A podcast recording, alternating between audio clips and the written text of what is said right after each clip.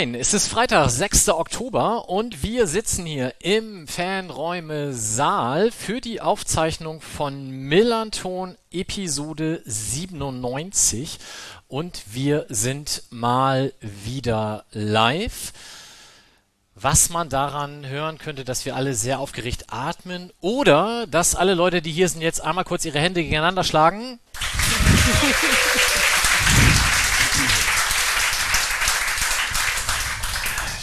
geil, wie das klappt, als hätten wir es geplant. Und wir dürfen uns auf ah, ungefähr zwei Stunden, ich hoffe, allerbeste Unterhaltung freuen. Mein Name ist Mike, wir sitzen hier auf dem Podium zu sechst und ich werde diese sechs Personen jetzt einmal durchgehen, plus eine siebte Person, die hinten für die Technik zuständig ist. Und ich beginne, ach, fangen wir doch mit der Person an der Technik an, die dafür sorgt, dass wir diesen fantastischen Klang hier haben. Wenn ich mich dran erinnere, wie wir hier das erste Mal gesessen haben, es war ein komplettes Desaster. Es ist dann jedes Jahr drauf auch wieder ein Desaster gewesen und langsam nähern wir uns dem Punkt, dass wir sagen können, es ist zumindest akzeptabel. Vielen Dank, Johnny, dass du das alles organisiert hast.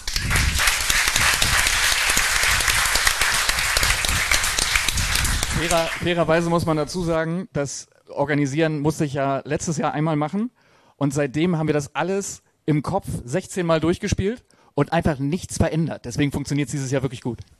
Inklusive der Batterieaufladung, an die ich mich dann Mike, gestern Mike, Abend. Mike, naja. ne?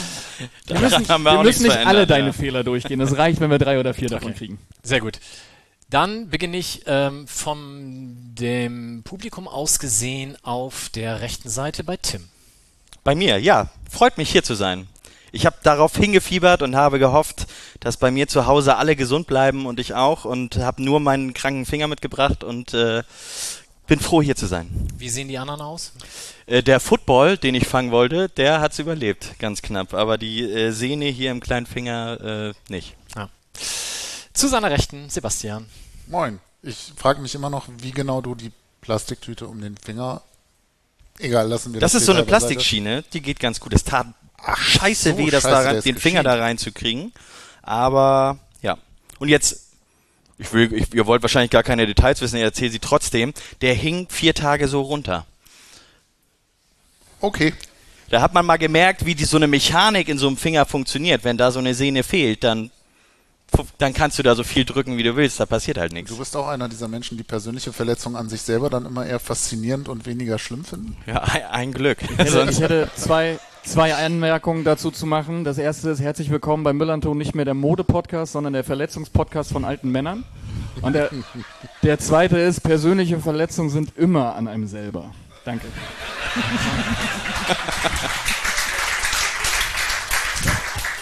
Wolltest du nicht nicht mit Redebeiträgen glänzen? Genau, ihr wisst jetzt auch schon, warum Johnny nicht auf der Bühne sitzt, sondern da hinten.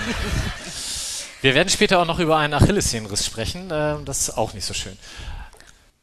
Zu ganz äh, von euch aus gesehen links außen, Sven. Hallo, schönen guten Abend.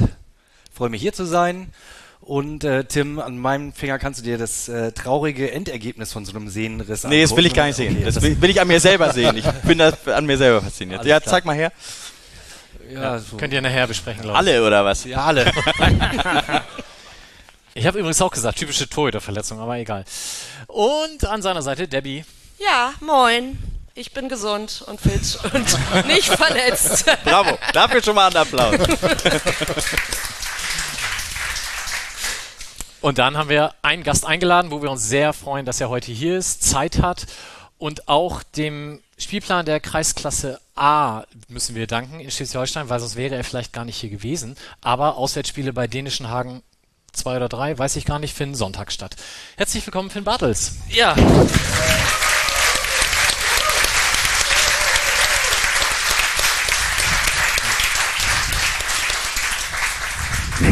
Hallo, schön, dass ich hier sein kann. Wir spielen, weiß ich auch gar nicht genau, gegen Dänischen Hagen 2 oder 3. Heimspiele sind oft Freitagabend, dann hätte es nicht funktioniert. Äh, Wir spielen aber auswärts, von daher kann ich hier sein. Und das werden wir auch im Detail, insbesondere im zweiten Part, dann noch genauer besprechen. Ich muss vorab einmal ein bisschen Housekeeping betreiben. Zum einen, Justus ist untröstlich. Er lässt sich entschuldigen, ist leider terminlich verhindert. Wir bedanken uns einmal bei den Fanräumen für die Überlassung dieses Saals heute Abend. Das freut uns sehr, dass wir das wieder hier machen dürfen. Wir bedanken uns bei Kervida, die uns anlässlich unseres zehnten Geburtstages dieses fantastische Bier gebraut haben. Ich halte das jetzt hoch, das ist in dem Podcast toll. Auf unseren Social Media Kanälen könnt ihr zumindest das Etikett bewundern. Wer heute hier ist, darf es sogar trinken. Fantastisch. Könnt ihr bekommen am Tresen und damit der nächste Dank, der wird bespielt von Sabine die sich dafür heute geopfert hat, weil eigentlich sollten da drei Leute stehen. Die haben aber alle wegen Corona, Erkrankung des Partners und spontaner Übelkeit der Kinder abgesagt, Korrekt. sodass wir von drei auf null waren und Sabine eingesprungen ist.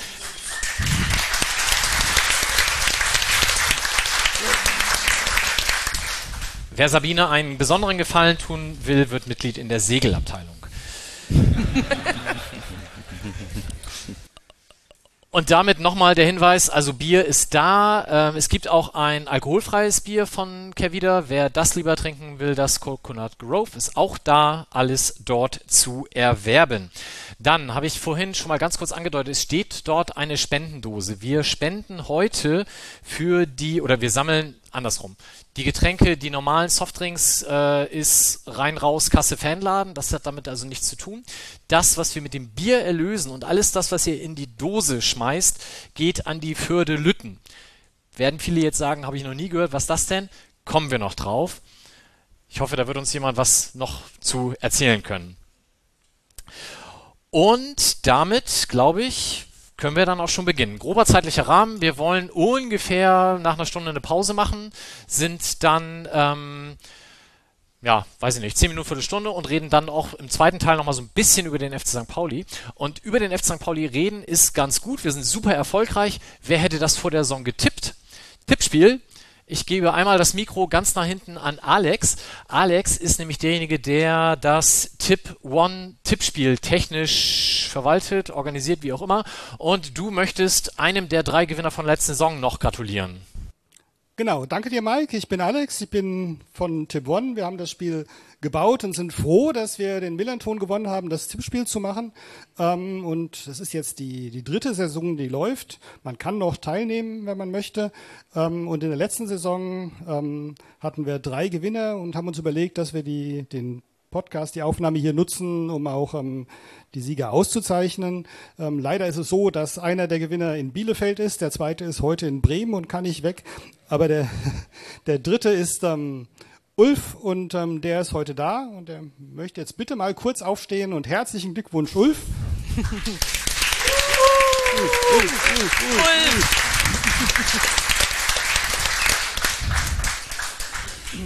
Magst du noch mal ganz kurz erzählen, was das Besondere am Tip One Tippspiel ist? Ja, das mache ich sehr gerne.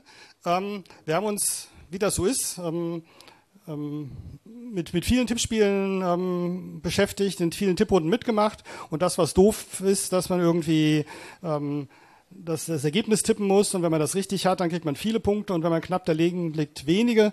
Ähm, und insbesondere, wenn es 4-0 steht und dann passiert in der Nachspielzeit ein 5-0 oder ein 4-1, was überhaupt null Auswirkungen hat und keinen mehr richtig interessiert, bedeutet es aber, dass es ganz viele Unterschiede macht ähm, im Tippspiel. Deswegen haben wir uns gedacht, wir machen das anders. Wir machen bloß einen Tipp darauf, wer gewinnt und dafür benutzen wir aber Quoten. Aus allen Tipps, die abgegeben werden, berechnen wir Knoten ähm, und ähm, die definieren dann die Punkte, die man für einen Sieg bekommt. Das heißt, wenn man jetzt den Sieg des ähm, Tabellenführers tippt morgen Abend, dann kriegt man ganz wenige Punkte und wenn man irgendwie sich traut, einen Auswärtssieg eines ähm, mittelmäßigen fränkischen Vereins zu tippen, könnte es ganz, ähm, ganz viele Punkte geben.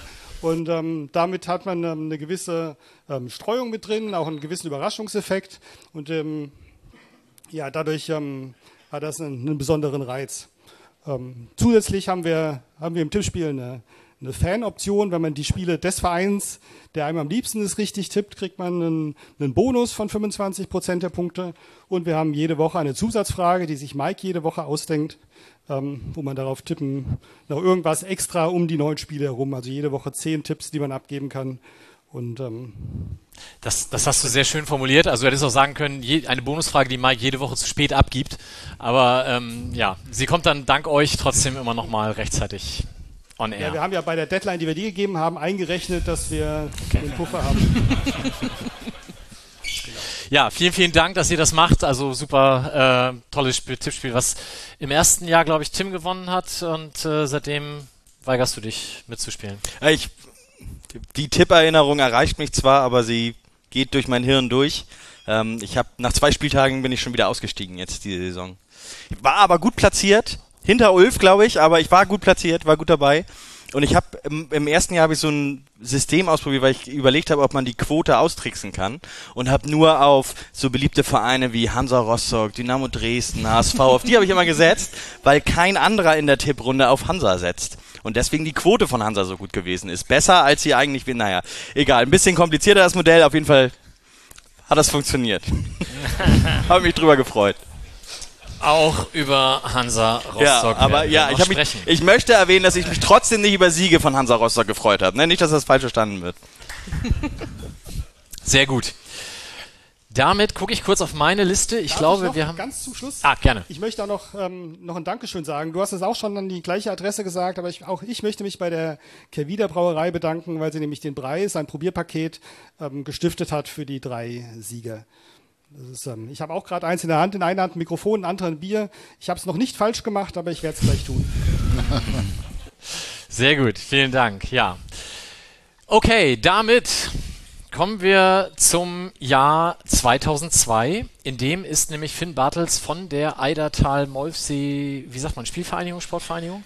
Spielvereinigung. Spielvereinigung, zu Holstein Kiel gewechselt. Damals noch in der Jugend. Hieß das damals schon Nachwuchsleistungszentrum? Nee, das gab es damals, glaube ich, so noch nicht. Das war einfach die B-Jugend. ja. Ich habe gesehen eine sehr empfehlenswerte Dokumentation, die der NDR gerade erstellt hat, Michael Augustin, die da heißt Finito, das äh, Ende einer Karriere, also Finn und dann Ito. Ähm, Japaner, ne? Ja. Könnte von dir kommen, Mike. Ich schätze Michael Augustin sehr. Und da hast du gesagt, zu der Zeit hattest du so viele Flausen im Kopf, du musstest dich zum Fußball schon manchmal, äh, also zwingen ist das falsche Wort, aber du, den Fokus darauf zu richten, fiel dir nicht immer ganz so leicht. Und insbesondere auch nicht auf die Schule. Nee, ähm, ist ja ein guter Einstieg gleich. Ja. Wir kriegen noch schwierigere Themen, aber ja. Also sagen wir mal so, die Schule stand nicht an erster Stelle, da war dann schon eher der Fußball und dann ja im jugendlichen Alter Freunde, auch mal eine Party, auch mal ein Getränk. Ähm, alles, was es dann so, so hergibt, das Leben äh, im, ab, ab 16, 17, 18. Ähm, trotzdem hatte ich eigentlich immer den Fußball im Kopf, aber nie, ja, nie dieses große Ziel mit aller Macht vor Augen, äh, irgendwie das machen zu müssen und auf dies und das und jenes verzichten zu müssen. Das habe ich aber eigentlich die ganze Karriere auch nicht so gemacht, wie es vielleicht andere machen. Ähm, aber das war vielleicht auch das Geheimrezept, die Lockerheit und die gewissen Freiheiten, die man sich dann hier und da mal genommen hat, die habe ich mir dann auch auf den Platz genommen und das, damit bin ich eigentlich ganz gut gefahren. Würdest du heute durch ein Nachwuchsleistungszentrum noch durchkommen? Also tat, Wa-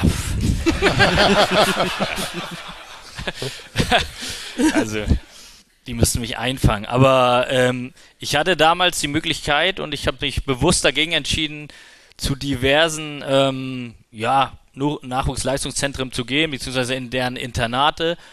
Aber das war mir tatsächlich alles zu streng. Ja. Außerdem habe ich mich zu Hause so wohl gefühlt, brauchte Familie, Freunde, das war mir immer extrem wichtig um mich herum, um mich wohl zu fühlen, aber um auch dann Leistung bringen zu können. Also dieses strikte Fußball, Schule, Hausaufgaben, wieder Fußball, 10 Uhr im Bett, keine Freunde mit da aufs Internat nehmen, keine Freundin nachher dann auch oder wie auch immer. Ähm, ich glaube, das wäre alles nichts für mich gewesen. Ich glaube eher, dass es bei mir in die andere Richtung gegangen wäre.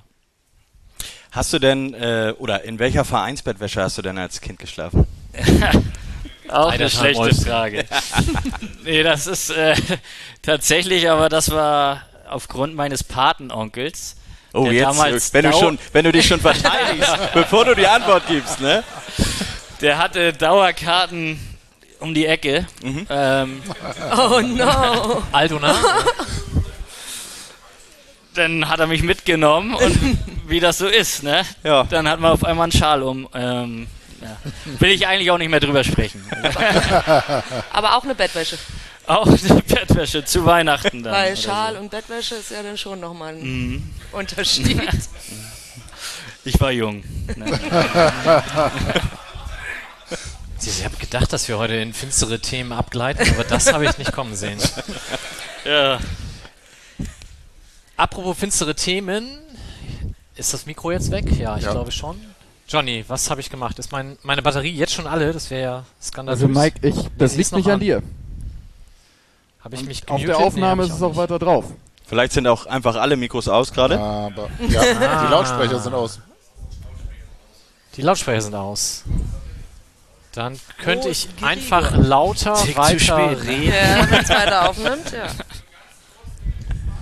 Auf jeden Fall. Da ist es auch wieder. Ah, Ah, guck mal. ja. Schneiden wir das jetzt raus? Äh, Finn, Finn ärgert sich auf jeden Fall, dass das jetzt passiert ist und nicht vor einer Minute. Naja, fairerweise muss man sagen, euer Gequatsch ist halt weiterhin drauf, nur die Leute haben es nicht so laut gehört und ich baue gerne Fehler ein, die ich dann selber korrigieren kann. Es, äh, alles für den Applaus. Sehr gut. Wo wollte ich hin? Ich wollte hin, dass du ähm, dann bei Holstein Kiel ja den ersten von, ich glaube, insgesamt vier Abstiegen in deiner Karriere erleiden musstest. Oh Mann, Mike, ey, du Ja. stellst Fragen.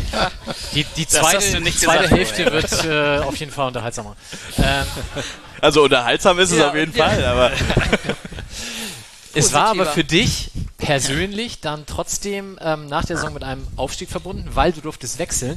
Und jetzt erzähl ich mal die ganzen Vereine, wo du warst. Du warst bei Eidertal Molfsee, du warst bei Holstein Kiel, du warst beim FC St. Pauli, du warst bei Werder Bremen. Es ist eigentlich alles, okay, Holstein Kiel, naja, aber alles schon irgendwie ganz cool. Aber 2007 ging es zu Hansa Rostock. Was ist da schiefgelaufen? Ja, der Abstieg erstmal, ne? Also, nee, also ich war ja jung, hatte ich aber eben schon da 18 Jahre ähm, oder dann 20, genau, mit 18 bin ich bei Holstein, habe ich anderthalb Jahre gespielt, dann sind wir abgestiegen und dann kam Frank Pagelsdorf, praktisch nach Schlusspfiff, hat er meinen Berater angerufen, so, erste Liga, statt vierte Liga, ähm, mit dem Traum irgendwie im Hinterkopf, Profifußball, dann will, muss man das halt äh, in Erwägung ziehen und das habe ich dann auch. Du musst dich da auch gar nicht für entscheiden, Nee. entschuldigen, weil es lief ja wirklich gut. Ihr seid 2008 dann endlich abgestiegen.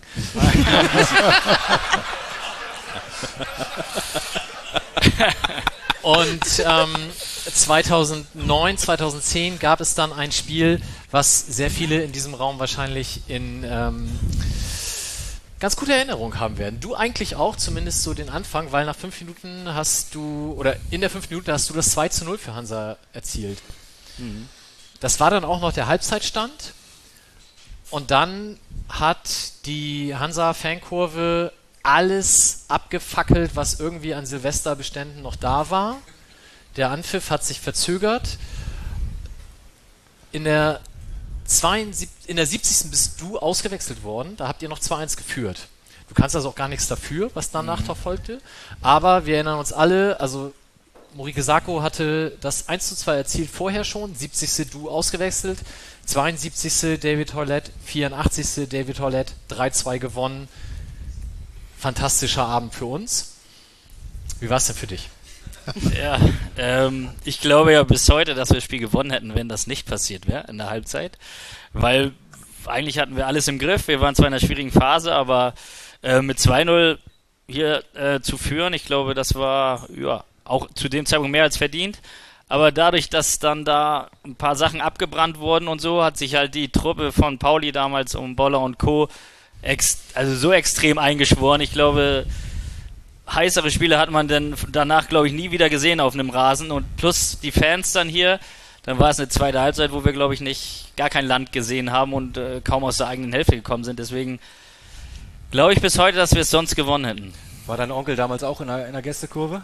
Der war ja bei den anderen Blau-Weißen. Ne? Okay. 2010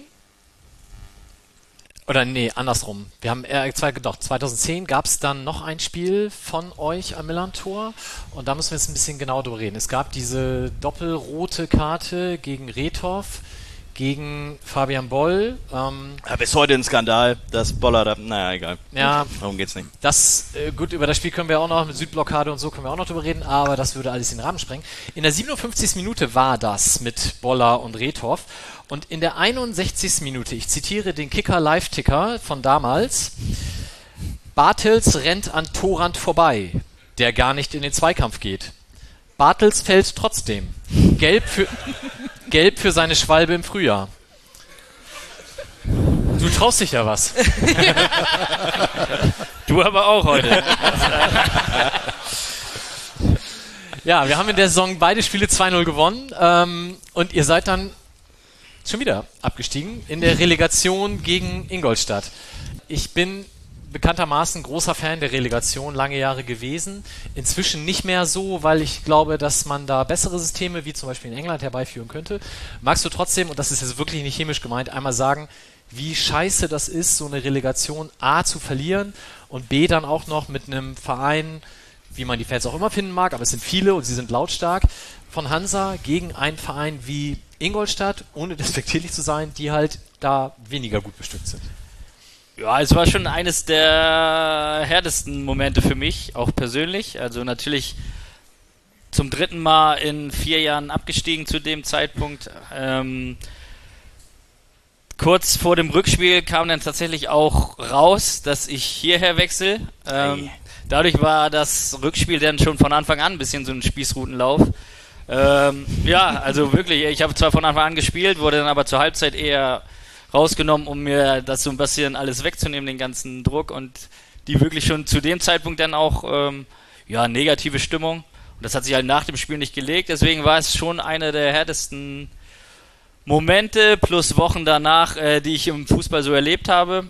Deswegen ist das jetzt mal äh, wirklich ein ernstes Thema. Ne? Nein, nein. Äh, aber habe ich auch viel mitgenommen. Ähm, muss man auch mitnehmen. Ob man jetzt alles, was dann auch später kam, mitnehmen muss, was dann auch ein bisschen tiefer unter der Gürtellinie war, weiß ich nicht. Aber es war auf jeden Fall für mich, für Rostock auch, weil jeder will doch so ein Spiel eigentlich in der Saison haben. Ne? Auch hier, glaube ich, diese, diese heißen Duelle. Ähm, aber auch für mich persönlich war es natürlich äh, ja, ein schwarzer Tag. Hast du denn, ich habe das ehrlich gesagt nicht mehr ganz so auf dem Zettel, umgekehrt, gab es Anfeindungen von unserer Seite, so nach dem Motto, äh, da kommt einer von Hansa? Also ich kann mich nicht dran erinnern, aber hast du sowas mitbekommen? Na ja gut, dann war ja für euch erstmal Sommerpause, also dann konnte sich das ja ein bisschen beruhigen. Ähm, das war umgekehrt dann nicht so schlimm, aber der, der Empfang hier war trotzdem immer positiv. Also ich glaube, da wurde ich trotzdem, trotz meiner Vergangenheit, mit offenen Armen empfangen, äh, empfangen und ähm, ja, habe mich dann peu à peu auch hier versucht äh, zu etablieren und in die Herzen zu Ja.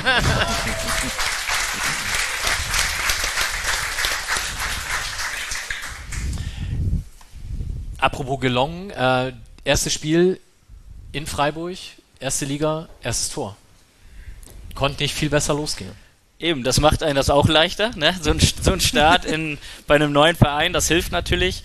Ähm, auch wenn ich ihn letztendlich nur über die Linie schieben musste. Ich glaube, es äh, Richie Sukuta Paso hat er den dann nur quergelegt und der muss ihn nur reinschieben. Aber ich glaube, so ein Einstand hilft jedem dann anzukommen. Hast du da nicht in dem Spiel irgendwie noch voll einen aufs, auf die Lippe gekriegt oder so? War das nicht irgendwie. Nee, das war nochmal Gladbach später. Oder Ach ja, so, stimmt, das war später. Wie, St. Pauli ist ja aufgestiegen in dem Jahr, also du bist sozusagen, also Hansa ist abgestiegen, du bist aufgestiegen, sogar zwei Ligen dann aufgestiegen in die erste Liga. Was war denn das für eine Truppe, in die du damals reingekommen bist? Also das war ja, sind ja, Fabian Boll haben wir jetzt schon häufiger erwähnt, aber was hast du denn da von dieser Aufstiegstruppe noch mitbekommen? Ja, ich war ja leider nicht dabei bei dieser legendären ähm, Mallorca-Fahrt. Äh, Tick zu spät gekommen. Ähm, nee, aber das waren natürlich noch richtige Typen. Ich glaube, Drittliga-Fußball alle gemeinsam gefühlt gespielt, zweite Liga dann gerockt und äh, letztendlich dann sogar in die erste Liga aufgestiegen. Ähm, deswegen war das, glaube ich, ein geiler Haufen. Ähm, klar ist auch, wenn du in die erste Liga dann aufsteigst, dann kommen auch ein paar andere dazu, mischt sich das so ein bisschen. Ähm, dann hast du nicht mehr nur einen geballten Haufen, der einfach durch dick und dünn geht, sondern da gibt es dann vielleicht auch immer mal Schwierigkeiten, so wie in jeder normalen Truppe. Ähm, aber insgesamt ja, haben sie mir das leicht gemacht, hier, hier auch anzukommen, weil ich ja normalerweise schon einer bin, der immer ein bisschen Zeit braucht, der erstmal ein bisschen introvertierter ist und ähm, das ist mir dann trotzdem nicht schwer gefallen hier. Es gibt durchaus einige Geschichten, ähm, dass du einen Zwillingsbruder hast. Mhm. Voller, ne? Ja, besagte ähm, Doku von Michael Augustin, da erklärt Fabian Boll das recht ausführlich, unter anderem mit dem äh, Spitznamen Two-Face. Magst du kurz einmal den geneigten ZuhörerInnen erklären, wie es zu diesem Namen kommt? Ja, äh, ich, ich würde jetzt behaupten, es gibt sogar äh, zweimal ein Two-Face. Das ist beim Fußball auch nicht anders, weil da bin ich auf dem Platz auch ganz anders als ähm, ja, außenrum oder in der Kabine, da bin ich dann eher ruhig, aber auf dem Platz habe ich eigentlich immer Gas gegeben, so mit ein bisschen Adrenalin und Zuschauern und so. Da hat das funktioniert, aber ich glaube, er meinte eher ähm, nach so ein paar leckeren Bierchen, ne? dann auch am Abend, dass ich dann doch ein bisschen redseliger wurde und äh, mich auch mal ein bisschen von der anderen Seite gezeigt habe. Äh, ich würde sagen, durchaus positiv. Sehr sympathisch. ähm, aber wir hatten auch dann lustige Abende, ja. Du sagst Bescheid, wenn du noch Bier willst. Ja. Ne? Das ist- Guck mal hier. Auto kannst du stehen lassen. ist ja hier um die Ecke alles. Es ist dann ja, es tut mir leid, ich habe mir das ja nicht ausgesucht. Ne? Am Ende der Saison seid ihr abgestiegen. Das war aber das letzte Mal. Das allerletzte Mal. Ähm, es gab ein spezielles Spiel ähm, gegen Schalke mit Dennis Eitekin als Schiedsrichter. Es gab einen sehr unrühmlichen Moment, als ein Bierbecherwurf dann für den Spielabbruch sorgte. In dem Spiel warst du zu dem Zeitpunkt nicht mehr auf dem Feld. Weißt du noch warum? Ja, äh, gegen Fafan. Der hatte sich den Ball ein bisschen weit vorgelegt, aber kommt trotzdem noch ran. Und dann habe ich ihn weggesäbelt. Ich weiß gar nicht, ob Schnecke auch rot gesehen hat, sogar in dem Spiel. Das, äh, Vor dir schon, Ja, gelb-rot, ja. ähm, und wir hatten tatsächlich nach der Saison, oder war es Anfang nächster Saison, mal so ein paar Szenen und da war die dann tatsächlich auch dabei, wie ich ihn umgehackt habe und zu Unrecht vom Platz geflogen bin, eigentlich. Soll er halt nicht zum Ball gehen, ne? Vollidiot. Viel zu schnell, der Junge.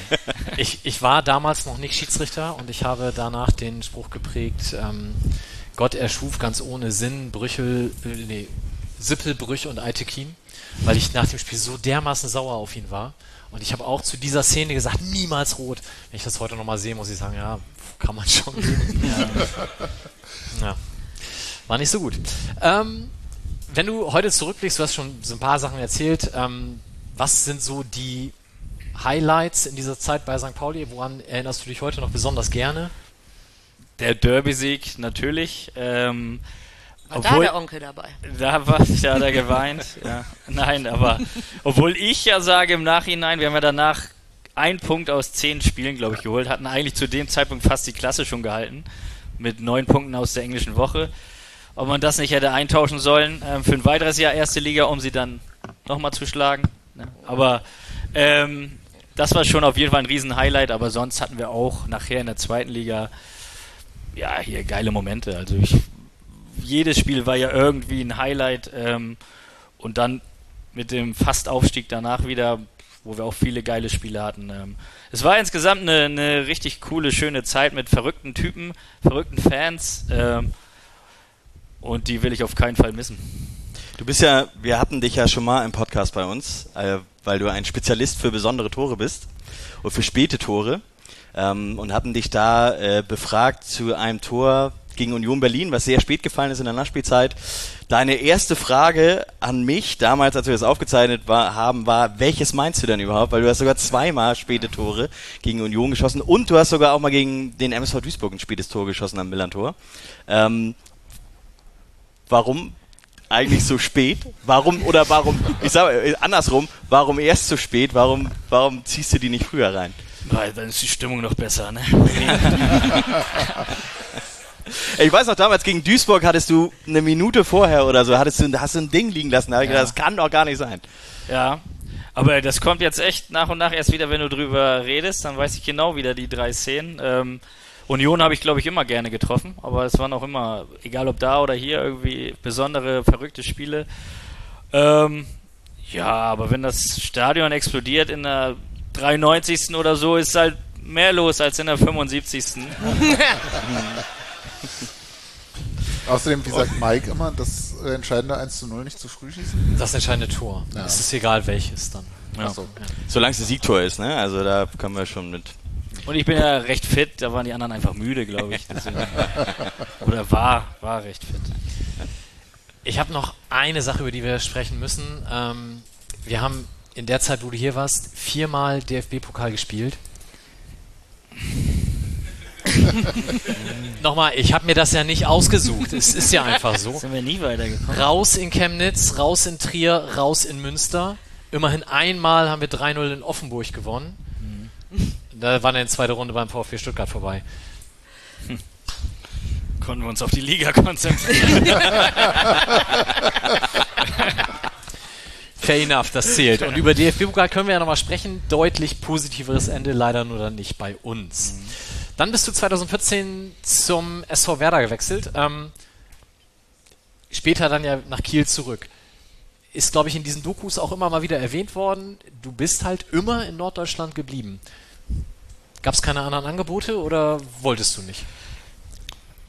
es war ist tatsächlich immer zum richtigen Zeitpunkt für mich ähm, der richtige Verein gekommen, wo ich nicht so weit weg musste. Ähm, ich habe mich eigentlich immer frühzeitig ähm, entschieden für eine neue Sache, auch wenn ich ja vorhin gesagt habe, es kam vom letzten Spiel raus. Aber die Entscheidung mit Stani zusammen saß man halt viel, viel früher und da war auch klar, wann und was passiert. Bloß ähm, wollten wir es halt aus besagten Gründen eben nicht so früh kommunizieren. Aber sonst habe ich mich eigentlich immer im Winter entweder komplett für die Sache entschieden zu verlängern oder halt auch in dem Fall ähm, mit dem Wechsel in Bremen habe ich auch Rashid dann im Winter gesagt, dass ich das gerne machen möchte. Ähm, und von daher habe ich jetzt nie groß gezockt, gewartet oder äh, ge irgendwo gepokert auf irgendeinen anderen Verein, sondern mich immer für die Sache frühzeitig entschieden.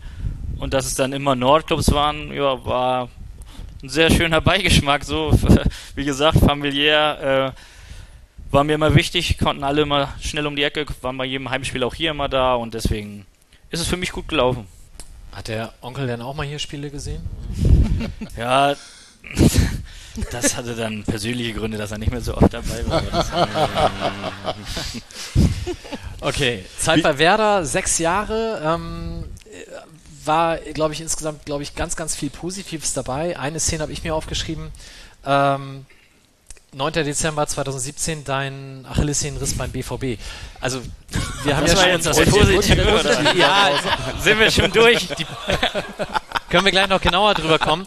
Ähm, ich habe ja das deswegen aufgeschrieben, weil du in dieser Doku auch erzählst, ja, wir sind ja mit dem Mannschaftsbus nach Hause und so doll weh tat mir das auch gar nicht. Und ich bin dann noch ins McDrive gefahren. Ja. ja, der rechte Ist Fuß. das der normale Weg so? ja, der oder? rechte Fuß war heil, deswegen ging mit Automatik. Geht das.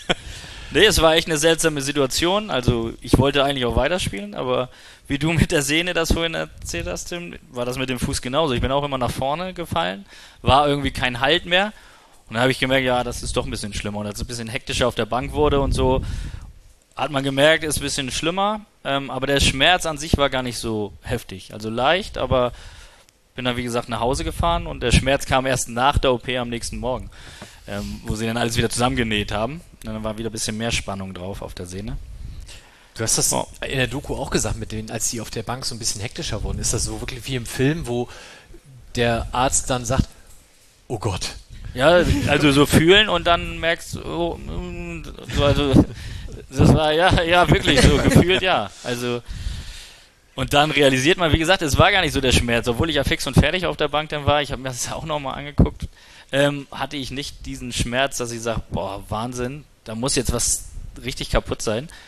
Aber ja, wenn die Sehne weg ist, dann ist da nichts mehr, was Spannung oder Schmerzen machen könnte. Du bist davor, ähm, also du hast mit Hansa ein Jahr erste Liga gespielt, du hast mit St. Pauli ein Jahr erste Liga gespielt.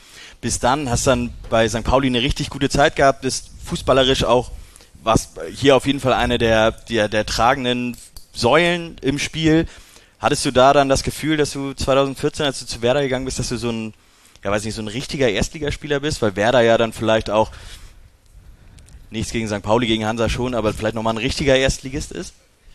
ja, man muss ja sagen, also auch zum damaligen Zeitpunkt war Werder vielleicht nicht mehr das Werder von äh, ein paar Jahre vorher Champions League und deutscher Meister, Pokalsieger. Aber trotzdem ist Werder ja immer noch Werder Bremen gewesen. Also für mich war das ein Riesenname und eine Riesenehre, ähm, dann da die Chance zu kriegen und deswegen klar, war es dann irgendwie nochmal eine Nummer größer und ich war 27. Das heißt, irgendwie war es auch nochmal die letzte Chance, jetzt nochmal einen Schritt vielleicht machen zu können und machen zu wollen. Und ja, deswegen bin ich dann äh, zu Bremen auch gegangen. Du hast dann total, also das ein Jahr gehabt, warst du total erfolgreich, wenn man sich deine Zahlen anguckt, irgendwie fast zehn Tore, ebenso viele Vorlagen und so. Da habe ich einen Artikel gefunden aus der Zeit, wo ähm, ein ein Sportchef, ich fasse das mal gar nicht zusammen von mir, der verlangt hat, dass Finn Bartels doch vielleicht mal ähm, auch so in Richtung Nationalelf gehen kann. War das, hast du das damals, hast du das damals mitbekommen, dass das, dass da so ein Interesse, dass du so erfolgreich bist dann vielleicht auch? Oder ist das dann so, nimmst du das dann auch so mit wie, ja, ich mache hier mein, mein Ding und Nee, Yogi hatte die Nummer, glaube ich, einfach nicht. Nein, ich habe das nie für ernst genommen. Ich glaube, ich war, ich weiß gar nicht, war ich da schon 30? Ähm, rechts und links turnten die 20, 24-Jährigen äh, nur so rum zu der Zeit. Äh, das war ja auch dann die Zeit, wo wir dann nachher Weltmeister und so äh, geworden sind. Äh, ich glaube, da war, für mich war es nie realistisch, mit 30 plötzlich nochmal ein Debüt in der Nationalmannschaft zu geben. Also dafür haben wir zu viele gute Spieler in Deutschland ähm, drumherum, wie gesagt. Alles schön und ist natürlich, man freut sich, wenn das da so drin steht und einer das sagt, dann ist das immer positiv und nimmt man das gerne mit und macht einen das vielleicht noch ein bisschen selbstbewusster in so einer Phase, wo sowieso viel ging, aber ernst genommen habe ich das eigentlich nicht. Und hast du den, du hast es gerade schon gesagt, dass da so viele also 20-Jährige rumgeturnt sind, die ja mit Sicherheit, Mike hat das schon angesprochen, Nachwuchsleistungszentrum ganz anders ausgebildet sind. Hast du das gemerkt, da so ein Unterschied von den Spielern, die nachgekommen sind? Das ist ja dann damals 2015, 14, 15, da sind ja unfassbar viele Leute dann auf einmal aus den Nachwuchsleistungszentren gekommen, die vielleicht ja oder ganz sicher auch ganz anders ja auch ihre Jugend verbracht haben und nicht mehr irgendwie wie du es so schön beschrieben hast, so ein bisschen was neben dem Fußball noch veranstaltet haben. Ja, ich, ich, weiß jetzt nicht, ob es daran lag, aber natürlich sind die dann gut fußballisch ausgebildet und ähm, sind aber manchmal, glaube ich, habe ich auch das Gefühl, einfach, einfach auch gute Jahrgänge, wo gute Fußballer drin sind und ob die nun zehn Jahre im Internat verbracht haben oder vielleicht einfach auf dem Dorfverein, im Dorfverein weitergespielt hätten, die wären, glaube ich, trotzdem gut geworden. Also ich bin immer ein Freund davon, dass jeder so lange wie möglich auch, äh, so war es bei mir, ich habe lange auf meinem Dorfverein gespielt, dadurch hattest du immer ähm, Spiele gegen andere auf Augenhöhe. Wenn ich jetzt in Kiel, ich hatte witzigerweise gestern so ein Gespräch mit einem Spieler aus der U12 von Holstein, die spielen dann gegen meinen Verein und gewinnen 14-0. Ja, das bringt keinem was weiter, das bringt äh, Mäuse nichts, das bringt Holstein nichts, deswegen bin ich kein Freund, dass alle zu früh zu dem einen Verein gehen, sondern lieber in ihren Verein bleiben und dafür dann viel mehr einbringen müssen in die Mannschaft, viel mehr Verantwortung übernehmen müssen und auch ja, eine Mannschaft schon mal führen lernen oder so. Weil wenn du einer von den elf bist, die 14 Uhr gewinnen, dann ist es egal, ob du da hinten dich versteckst oder nicht. Und deswegen bin ich eigentlich ein Freund davon. NLZ ist mit Sicherheit gut und die Trainingseinheiten mit den gleich starken und besseren fördern einen auch. Aber es gibt halt auch noch diese Persönlichkeit, die ja jetzt auch immer viel ein Thema ist, so, die dann vielleicht manchmal ja ein bisschen auf der Strecke bleibt, weil muss ja, man muss nicht viel tun, man muss sich nicht so zeigen, nicht so auftreten. Deswegen ist das immer so, so ein Abwägen, kann man nicht genau sagen, glaube ich. Du hast ja drei Kinder, zwei Töchter, einen Sohn. Spielen mhm. die Fußball? Mein Kleiner spielt Fußball beim Erzrivalen, TSV Flintbeck eigentlich. Nein, da spielt er mit seinen Kumpels, die sind so im Kindergarten und so und da wollte er da lieber spielen. Meine Große war jetzt zum dritten Mal beim Fußballtraining. Die hat jetzt elf Jahre, oder elf Jahre hat sie es nicht gemacht, aber eigentlich ist sie beim Cheerleading seit Jahren. Hat jetzt irgendwie doch nochmal Bock gekriegt mit elf. Ach, das, was sie Lust haben. Bisschen Cheerleading, Handball, Tennis. Und was, was bist du für ein Vater an der Seitenlinie? Ich pöbel hauptsächlich. den Schiri, den Trainer oder dein Sohn? Ja, in der Reihenfolge. Nein, ähm, ich versuche dann schon ganz ruhig zu sein und das sind da, das geht dann in dem Alter noch erst jetzt sechs. Ähm, zwischendurch bei ein, zwei Turnieren war ich dann selber auch mal Trainer, weil wir dann ähm, ja zwei Mannschaften hatten und dann habe ich da den Ersatztrainer gespielt. Man ist natürlich, irgendwie ist es der eigene Sohn, da ist man irgendwie doch engagierter und muss sich manchmal ein bisschen zurückhalten, aber ähm, ja, das kriege ich, glaube ich, noch ganz gut hin und ich werde auch nie einer sein, der da an der Seitenlinie groß Ärger macht. Das sagen alle tatsächlich. Mhm. Aber Mike, wie bist du denn als Vater? Nein, lass mal. seit ich Schiedsrichter bin, bin ich als Vater tatsächlich äh, entspannt. Vorher war ich, glaube ich, auch nicht immer vorbildlich. Ich guck mal kurz zum Tresen. Ja, lieber nicht, ne?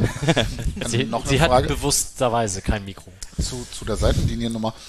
Wie ist denn das für dich als jetzt Ex-Profispieler ja doch sicherlich ein bisschen anderer Status als Otto Normalvater oder Normalmutter? Ist das ein Thema da oder äh, gar nicht? Doch, also ist schon ein Thema. Also mein Kleiner hat das jetzt noch nie nicht so richtig gecheckt. Da kam das jetzt erst so langsam dann auch. Äh, wenn man mal Autogramme schreiben oder Fotos beim Turnier oder so, da sind natürlich alle irgendwie kleine Fußballfans. Ähm, die mittlere, die nervt es eher. Also oh, immer muss Papa noch ein Foto und wir wollen doch hier nur mal ein bisschen äh, durch den Park gehen oder was. Ähm, und die große genießt das dann auch manchmal. Also das ist echt alles unterschiedlich. So ist dann ein bisschen stolz, dann hat sie auch ein bisschen Aufmerksamkeit. Ähm, ja, ich glaube, da sind, dafür sind die Kiddies auch alle unterschiedlich. Ich glaube, das zeigt sich dann immer ein bisschen anders, aber ohnehin wäre das ja jetzt ja ruhiger und ja, ich bin eigentlich auch nicht, nicht traurig drum. Sven, mit Bremer Vergangenheit, wie war das denn für dich, als Finn zu Werder gewechselt ist?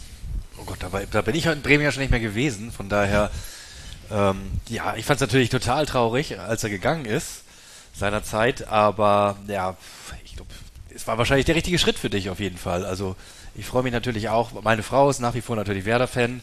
Mit die habe ich mich damals gefreut, dass es ein guter Transfer war. Für uns war es ein Verlust. Aber ja, ich habe ihn dann in Bremen auch, glaube ich, kaum noch spielen sehen. Das war 2014, ne? Ja, Das war erstlicher Fußball dann. Ne? ja, das, das kannten wir dann ja nur noch, das kannten wir dann ja nur noch aus der Zeitung. Klang ganz gut. Glückwunsch zu dem Schritt. Nach diesem Achillessehnenriss hat es unfassbar lange gedauert, bis du wieder da warst. Aber damit komme ich jetzt zu dem positiven Ding. Dieser Moment, nach 458 Tagen wieder aufs Feld zu dürfen. Es war ein Heimspiel und das ganze Stadion ist ja eskaliert. Ja. Wie war das denn? Also da, das war wirklich Gänsehaut pur. Das sagt man ja so oft, aber solch diesen Moment, der war wirklich krass, weil ich. Ich müssen- hatte,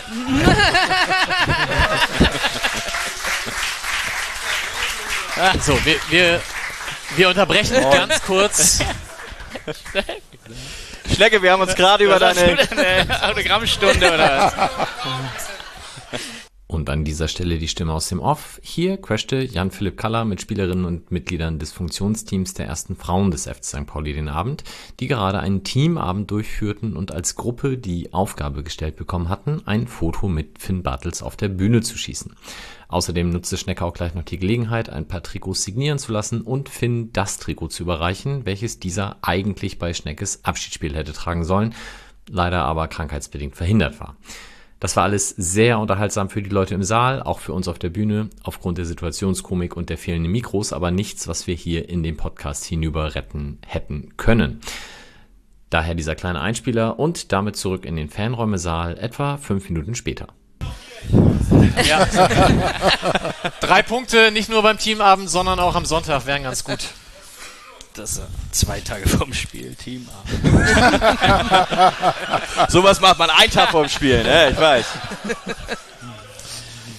So, wo waren wir stehen geblieben? Wir waren stehen geblieben bei diesem fantastischen Abend im Weserstadion, wo du dann nach deiner Verletzung erstmal wieder auf den Rasen durftest und dann danach auch noch von der Kurve gefeiert wurdest nach dem Spiel, habe ich gesehen. Ja, also wie gesagt, dieser Moment. ja, richtig. Stimmt, danke. Äh, ja, dieser, also der Moment der Einwechslung, also erstmal, als ich schon zur Bank gegangen oder gelau äh, gegangen, ja, ich habe es genossen, äh, gelaufen bin. Aber bei der Einwechslung war das eine Stimmung, ein Lärmpegel, das habe ich wirklich, ja, nie, würde ich sagen, nie so in der Form äh, erlebt. Ähm, danach natürlich auch auf dem Zaun. Das ist ja nicht, immer nicht so meins, aber macht man dann auch gerne mit und habe ich glaube ich auch nur zwei, drei Mal in der Karriere gemacht. Von daher auch schön. Also es war ja einfach ein, Traumerlebnis, so wieder empfangen zu werden, nachdem man wirklich fast ja eigentlich anderthalb Jahre raus war, dann trotzdem irgendwie so eine Wertschätzung entgegengebracht zu bekommen, war schon enorm. Du bist dann 2020 zurück zu Holstein Kiel gewechselt. War das für dich so ein bewusster Schritt im Sinne von, ich will zurück nach Hause und das wird dann auch meine letzte Profistation oder war das erstmal nur ein Wechsel?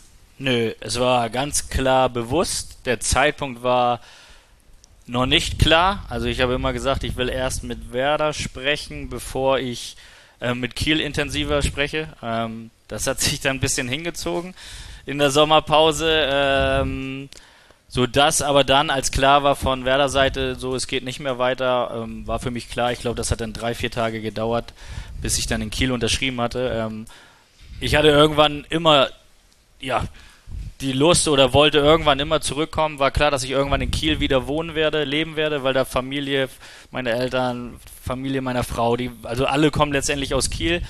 Ähm, nur der Zeitpunkt war nicht klar. Ich habe immer gesagt, ich will zurück wenn der Körper auch noch was hergibt, also nicht mit 37 ähm, noch über die Koppel schleppen, sondern wenn es geht, noch was bewegen.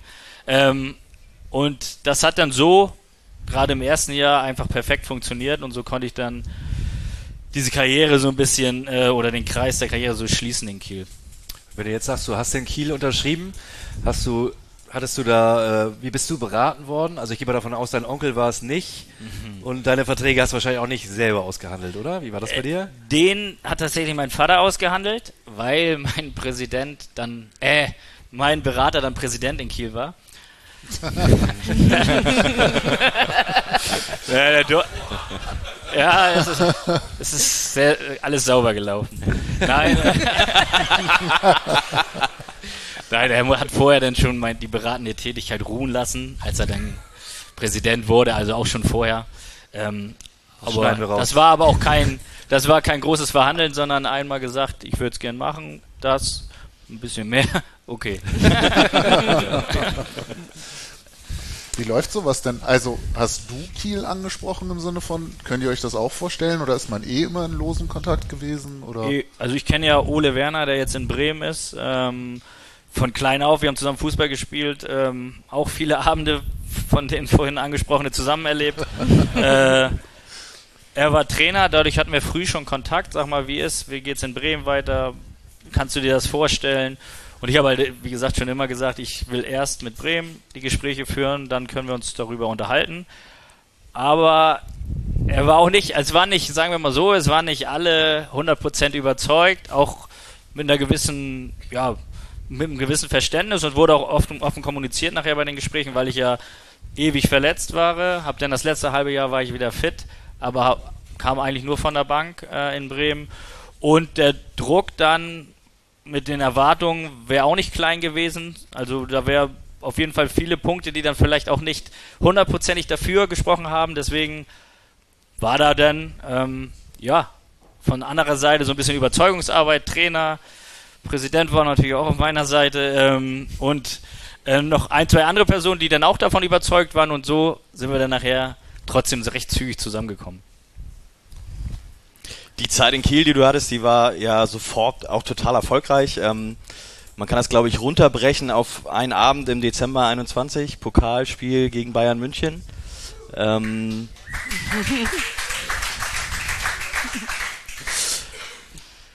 Da hast du damals den entscheidenden Elfmeter gegen Manuel Neuer versenkt. Ähm, ist das auch so einer von den Momenten, die du dir später vielleicht ja dann doch einmal mehr anschaust, als den Versuch zu schauen, ob die Achillessehne noch da ist, wo sie hingehört? Ja. Nee, meine äh, Kinder gucken das oder gerade mein Kleiner. Wenn aber mein Eltern, das läuft da immer noch, immer wieder. Äh, ich kann das schon gar nicht mehr sehen. Ähm, und die können das auch alle nachsprechen. Es gibt ja so Bilderrahmen, wo man so Videos reinpacken kann inzwischen, ne? Die laufen dann immer so Ja, durch. genau, das stelle ich mir aufs Nachttisch. Nee, natürlich ist das ein Wahnsinnsmoment. Ich habe vorher, glaube ich, zwölf Spiele gegen Bayern nicht mal einen Punkt geholt. Äh, erste Liga, da musst du erst zum Zweitligisten, um die dann im Pokal rauszuwerfen. Ähm, es war, da an dem Abend passte alles, muss ja auch immer alles passen, wenn du die Bayern mal schlagen willst. Ähm, und ja, von daher war der einzige Wermutstropfen, dass da kein Fan im Stadion war. War ja leer die Bude.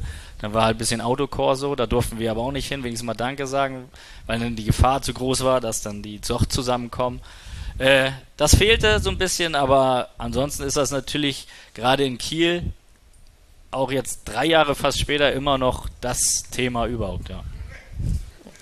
Weil du es gerade ansprichst mit den leeren Stadien, wie hast du das empfunden? Du hast vorher irgendwie ein paar Mal auf Stadionatmosphäre bist du eingegangen und offensichtlich ist das ein Ding, was dir irgendwie was gegeben hat. Mhm. Dann ist plötzlich Totenstille und ich sag mal, vor dem Fernseher hörst du, wie die Spieler sich anschreien.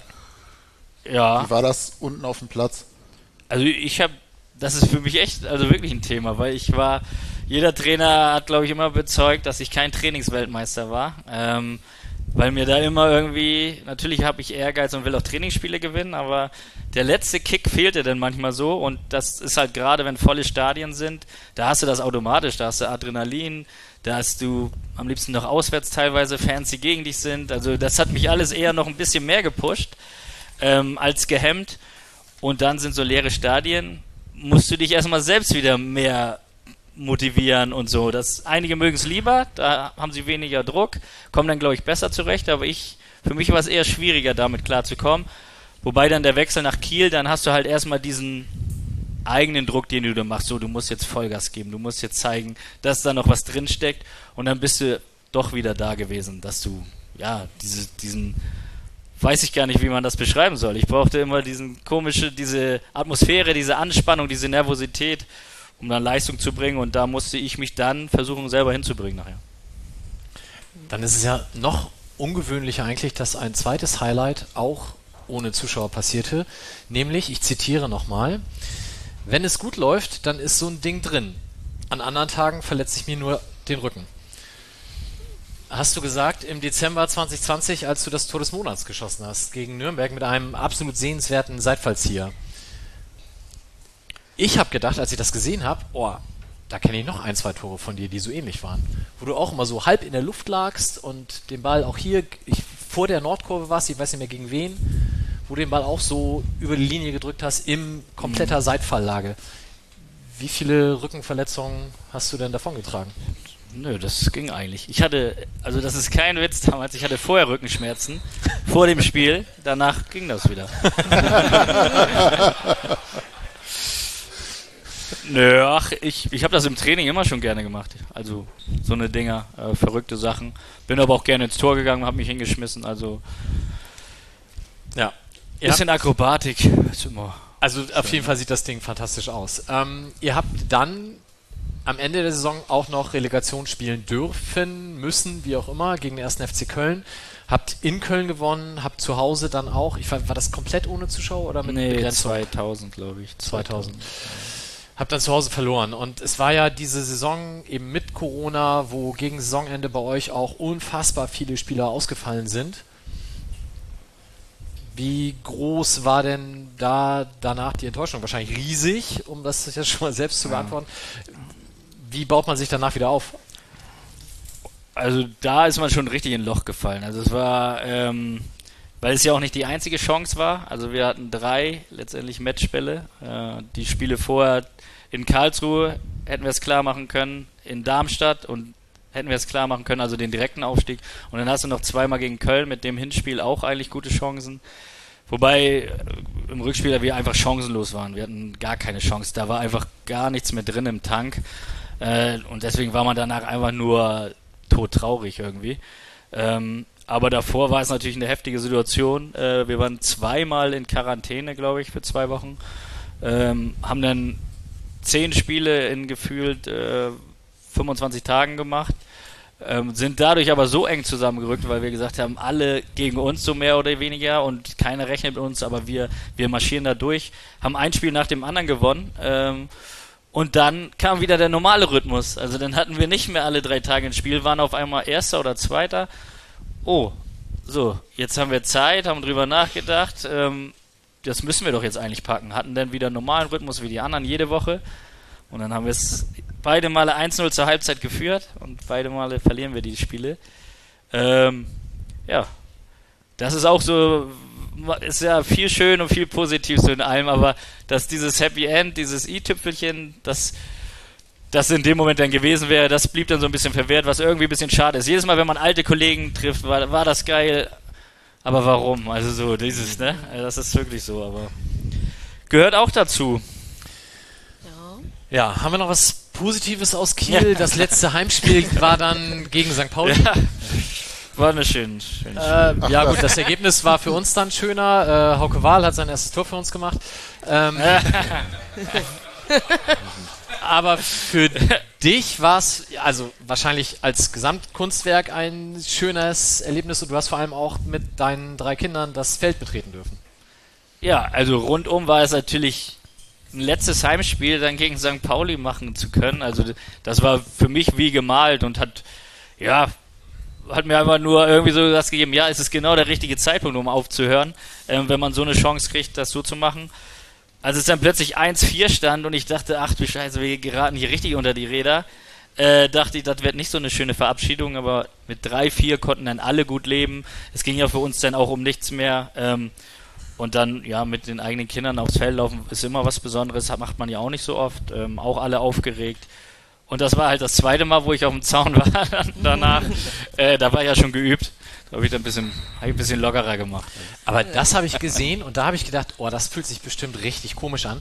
Du musstest nämlich die Trommel schlagen und zwar im Rhythmus dazu, wie die Leute hinter dir Finn Bartels gerufen haben. Das war, so habe ich mich auch gefühlt, wie so ein, weiß auch nicht, ey. Das, also, Finn Bartels, Ja. Finn Bartels. Also Das sah sehr, sehr komisch aus. aber ich habe gutes Feedback gekriegt. Sehr gut. Sehr schön. Ähm, letztes Spiel in dem Stadion war dann dein Abschiedsspiel, was vielleicht auch die eine oder andere Person aus diesem Raum sonst besucht hätte. Ging aber nicht, weil die ersten Frauen gleichzeitig das Pokalspiel gegen den HSV hatten. Ja. War es denn trotzdem schön? Es war sehr schön. Wir hatten ja nicht ganz so viele Zuschauer wie die Damen. Nein, aber trotzdem war es ein Highlight. Ich war vorher schon angespannt, hatte viel Stress, habe auch viel versucht selber mit zu organisieren, weil ich halt nicht nur Gast sein wollte bei dem Spiel, sondern mittendrin sein wollte bei den ganzen Organisationen und so weiter. Ähm, man hat immer so ein bisschen Bammel, wie wird das? Ähm, Schnecke hatte ja auch sein Spiel, dann da waren glaube ich 10.000 Leute. So du denkst, in Kiel passen nur 15 rein. Wenn jetzt aber nur fünf kommen, dann sieht das doch sehr leer aus. Also ich habe schon gehofft, dass dann sieben und am Ende waren es acht kommen. Dann sieht das Stadion recht voll aus. Ähm, Flutlichtspiel, dann gab es auch noch eine schöne Drohnenshow und so weiter und so fort. Die Stimmung war, glaube ich, super. Die ganzen alten Weggefährten, also es war ein richtig geiler Abend, aber vergleichbar mit so einer eigenen Hochzeit. Du hattest mit keinem länger Zeit, dich mal zu unterhalten. Äh, die, den ersten hast du Hallo nachher auf der Party gesagt, da sind die, ja nee, wir wollen los. Ja, äh, schön, aber schön, dass ihr da wart. Also es war sehr, sehr schön, aber auch sehr viel. Und dann war man danach so ein bisschen glücklich erleichtert, als es man, als man es dann hinter sich hatte. So. Wie ist denn das, die Karriere zu beenden? Hast du selber gemerkt, der Körper will nicht mehr so, ich komme nicht mehr, ich kriege nicht mehr das hin, was ich drei, vier Jahre zuvor geschafft habe? Hast du, hat Holstein Kiel dir vielleicht gesagt, du Finn, pass auf, äh, du kannst vielleicht noch in der U23 kicken? oder hast du, gab es andere Gründe? Also hast du das selber irgendwie entschieden oder hast du, wann, wann, ich frage mich, wann stellt man denn fest, dass die Karriere so langsam, dass es Zeit ist, äh, die Karriere zu beenden, die aktive? Also richtig drüber nachgedacht habe, habe ich schon ein Jahr vorher, also im Winter der Vorsaison. Ähm, wie gesagt, die Saison, wo ich zurückgekommen bin, hat alle Erwartungen so übertroffen, ähm, wie es hätte laufen können. Dann noch eine zweite Saison, wo man sich aber gut gefühlt hat, wo man dann sagt, oh, jetzt kannst du noch nicht aufhören. Damit war aber klar, dass ich mir nächsten Winter wieder Gedanken mache. Äh, also jetzt fast vor einem Jahr. Das war auch immer so kommuniziert, dass ich die Freiheit hatte. Wir haben schon im Oktober gesprochen. Ich habe gesagt, bis zum Winter möchte ich gerne Bedenkzeit haben und drüber nachdenken, was jetzt passiert und kommt. Und dann habe ich den äh, Verantwortlichen dann im Trainingslager, ich glaube für die auch ein bisschen überraschend, weil die wollten schon gerne weitermachen, äh, gesagt, dass das für mich eigentlich die Entscheidung klar ist. Wir brauchen jetzt auch nicht weiter äh, das hinauszögern oder sonst was oder abwarten. Ähm, ab Sommer werde ich, werde ich nicht weitermachen. Und äh, es ist für mich immer noch die richtige Entscheidung, fühlt sich immer noch richtig und gut an wie du sagst, der Körper, es, es ging alles noch gut. Ich konnte auch noch mithalten. Also ähm, das war nicht das Problem, aber ja, trotzdem Hüfte. Ich bin vor jedem Training, nach jedem Training behandelt worden, äh, im Kraftraum äh, Übungen und so weiter, damit das überhaupt funktioniert. Tabletten sowieso zum Spiel. Ich glaube, das Mikro ist aus, ja. Es ist bei allen. Ja. Geht wieder. Geht wieder. Geht dann? Es geht bei allen und macht euch keine Sorgen, denn alles, was du gesagt hast, ist trotzdem Aufwand. Okay. Ah. Ja. Nee, das, das, sieht man ja vielleicht nicht, aber das war dann schon viel Arbeit und ja, wenn man dann weiter spinnt, ein Jahr weiter, wird es auch nicht unbedingt besser. Entschuldigung, ganz kurz nochmal. Hast du an deinem Empfänger gerade was gedrückt? Ich hoffe nicht. Vielleicht ist die Batterie alle? Nee, nee drück mal oben auf den Knopf, der ist gemutet. Warte, bestimmt. da ist da, gemutet. Zack. So, jetzt geht's wieder. Jetzt? Danke. Ja. Soll ich nochmal von vorne? So, und wie war das also? Bei Hansa. Rostock. ähm, nein, und ähm, deswegen ist der Zeitpunkt, ich wollte es selbstbestimmt irgendwann machen, wenn es irgendwie geht. Nicht, dass mir ein Trainer sagt, oh, wäre jetzt gut, wenn du aufhörst. Nicht, dass der Körper wirklich sagt, boah, jetzt geht gar nichts mehr. Und deswegen habe ich den Zeitpunkt so gewählt und wie gesagt, ich bin damit eigentlich komplett zufrieden, auch wenn ich jetzt mal das ein oder andere Spiel sehe, ist jetzt nicht so, dass ich da sage, oh Mist, da willst du jetzt aber auch noch. Äh, natürlich sagt man geil, wenn die Stadien voll sind und war schon cool, aber es ist okay so. Und ich habe dir das vorhin, glaube ich, noch schon in der Runde gesagt, man hat halt auch nicht mehr diese neg negativen Ereignisse, die man mit sich rumschleppt. Also ich bin einer, der hat sich immer eine Platte nach dem Spiel gemacht, wenn ich jetzt an das äh, aus Holstein-Sicht 1-5 denke, dann sage ich, dann wäre ich damit wieder Tage dem Kopf unter den Arm äh, durch die Welt gelaufen. Und das hat man eigentlich einfach nicht mehr. Also diese negativen Erlebnisse, die einfach auch den, den Alltag so mitbestimmen, ähm, fallen weg und deswegen sehe ich eigentlich im Moment nur das Positive. Das kannst du ja auch sagen, weil du jetzt bisher nur gewonnen hast bei deinem neuen Club. Aber ich glaube, bevor wir darüber sprechen, machen wir einmal eine Pause. Ja. Auch so sauerstofftechnisch. Es ist jetzt fast Viertel nach, machen wir um 25 nach weiter. Um halb machen wir weiter. Um halb? Okay, um halb machen wir weiter. Dankeschön.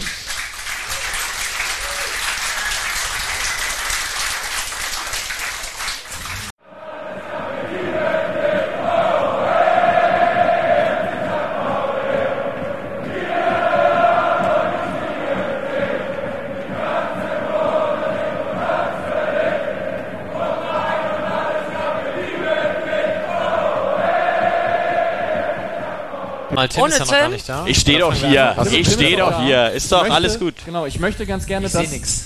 Band ist, dass alle da sind, inklusive Publikum, außer Tim. So. Alles gut. Applaus für den zu spät Komma. Vielen Dank, meine Damen und Herren. Wir beginnen Runde 2 des Millanton Podcasts. Die Aufnahme läuft seit 20 Sekunden. Ja, wollen wir weitermachen einfach? Ja, moin. Herzlich willkommen zurück zu Melaton Live.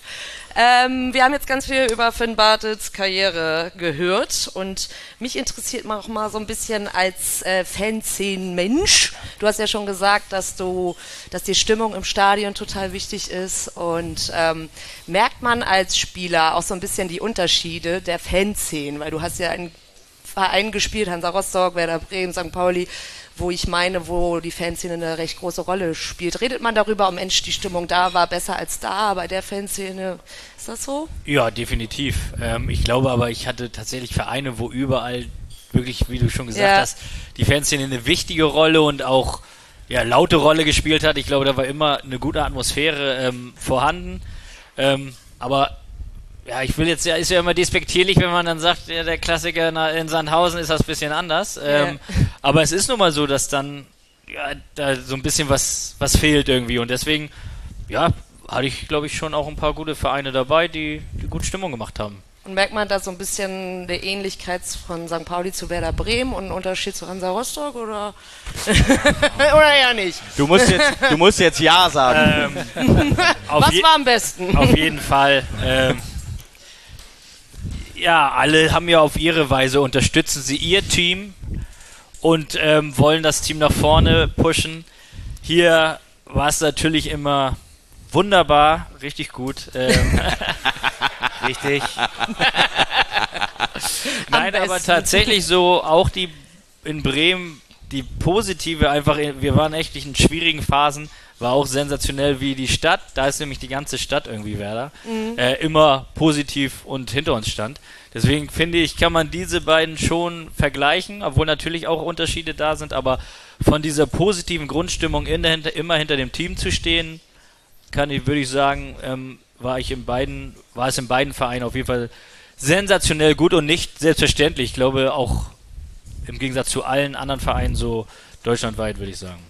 Ja, und bei Werder und St. Pauli hattest du dann mit deinem Onkel weiterhin Probleme, weil HSV nicht so der beste Freund beides mal. Ja, gut.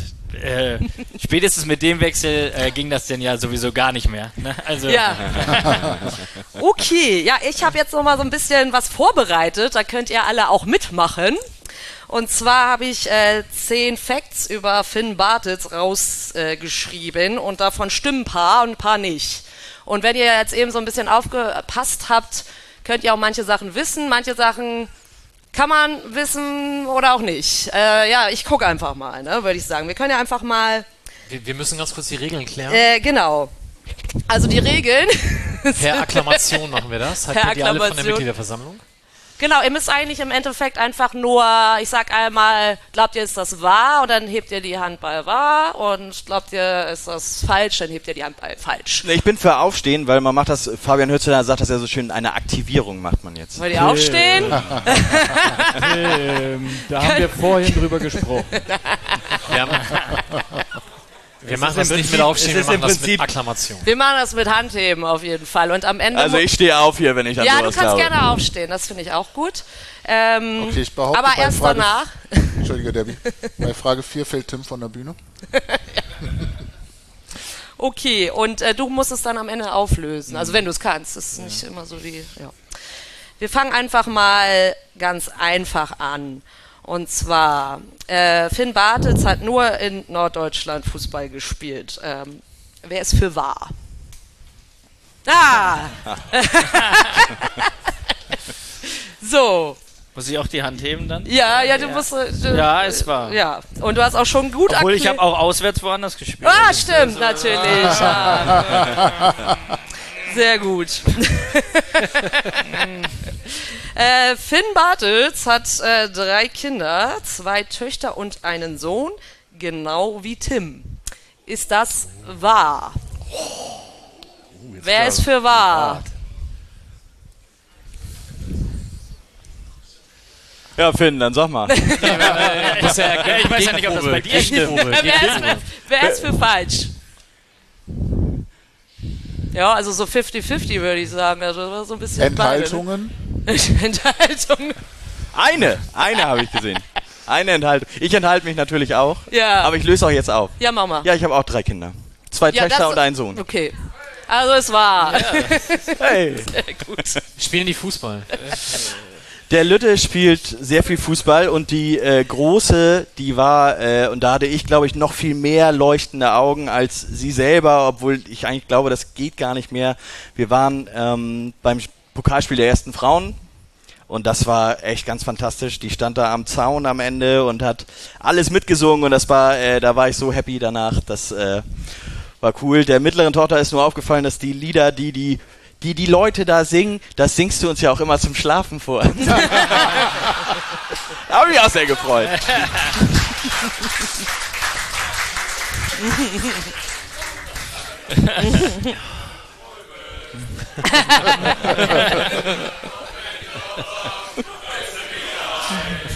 Steht ganz woanders in Liga 2. Alles echt schön. Und da schlafen die bei ein, oder? Da schlafen die bei ein. Aber was macht das dann in der Zukunft, wenn die irgendwann mal ins Stadion gehen und dann fang, fängt das Stadion an zu singen und deine Mädels so. Also ich fand es äh, ein sehr schönes Kompliment, als mir ähm, der Opa von, von meinen Kindern, als der mir eine SMS schrieb, äh, deine Tochter singt Antifa-Lieder. Das fand ich gut.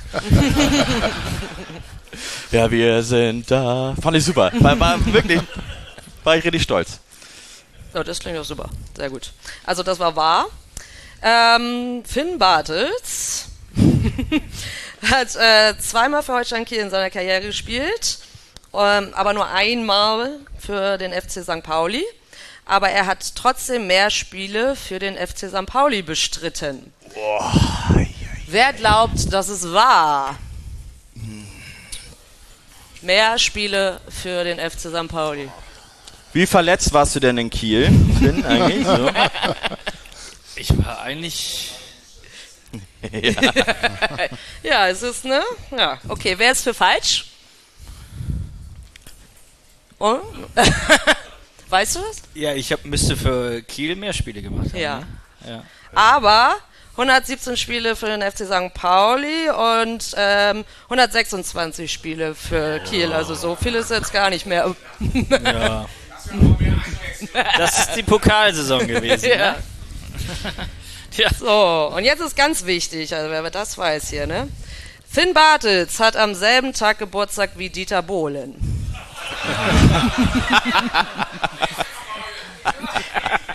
Wer glaubt, dass es wahr? Das kann, das kann sich niemand ausdenken. Das, das, Wer glaubt, das ist falsch? Unmöglich. Unmöglich. Und weißt du es? Ich weiß, wann ich Geburtstag habe. Ja. Hat er auch am 7.2.? Ja, oder? am 7.2.1954, genau Ja. wie meine Mutter. Deswegen weiß ich das. Genau, Also, äh, ja, ist, ist leider so. Wieder drei, dreimal gefeiert bei euch dann. genau, große Party. Äh, Finn Bartels folgt bei Instagram zwar Holstein Kiel und Werder Bremen, aber nicht dem FC St. Pauli. ui, ui. Ich bin neu da. Wer glaubt, das ist wahr? Ja, da glaube ich das sofort. Ist das Jetzt- wirklich so? Wer glaubt, das ist falsch? Das darf nicht sein. Muss ich, da muss ich gleich mal gucken. Nein, das ist falsch. Erfolg. Siehste. Verunsicherst du mich? Da war ich richtig verunsichert Das jetzt. ist wirklich geil. Folgt der Hansa Rostock? Ja, ich glaube schon, aber ja, also ich habe es Nein. auf jeden Fall. Nein?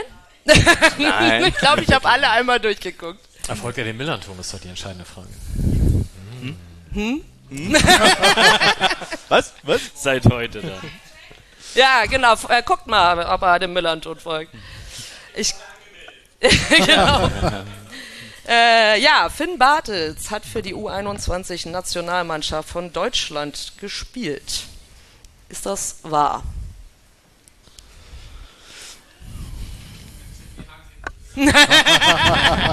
Das hast du richtig gesehen, wie alle so auf Tim geguckt haben und danach schossen ganze drei Arme mehr hoch. Niemand glaubt dir, Tim.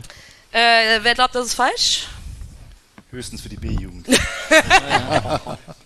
Ja, Ich habe ein Spiel gemacht. ja, tatsächlich. 2008 gegen Dänemark. Ja, war nach der Saison.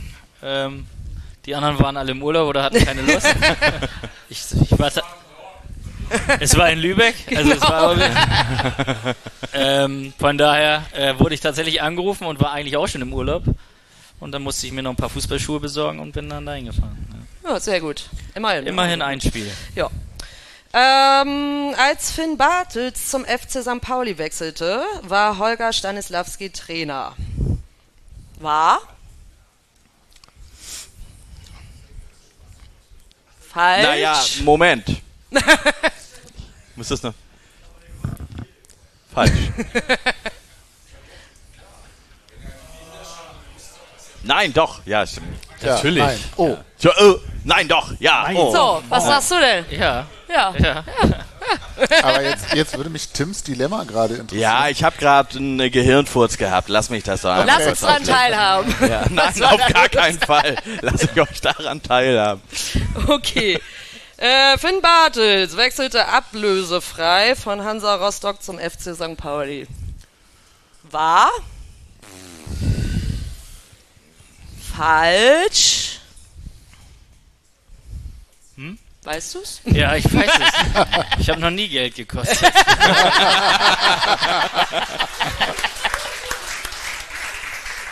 Sehr gut. Ähm, dann haben wir hier noch Finn Bartels hat mit einem Fallrückzieher-Tor das Tor des Monats 2021 geschossen. War?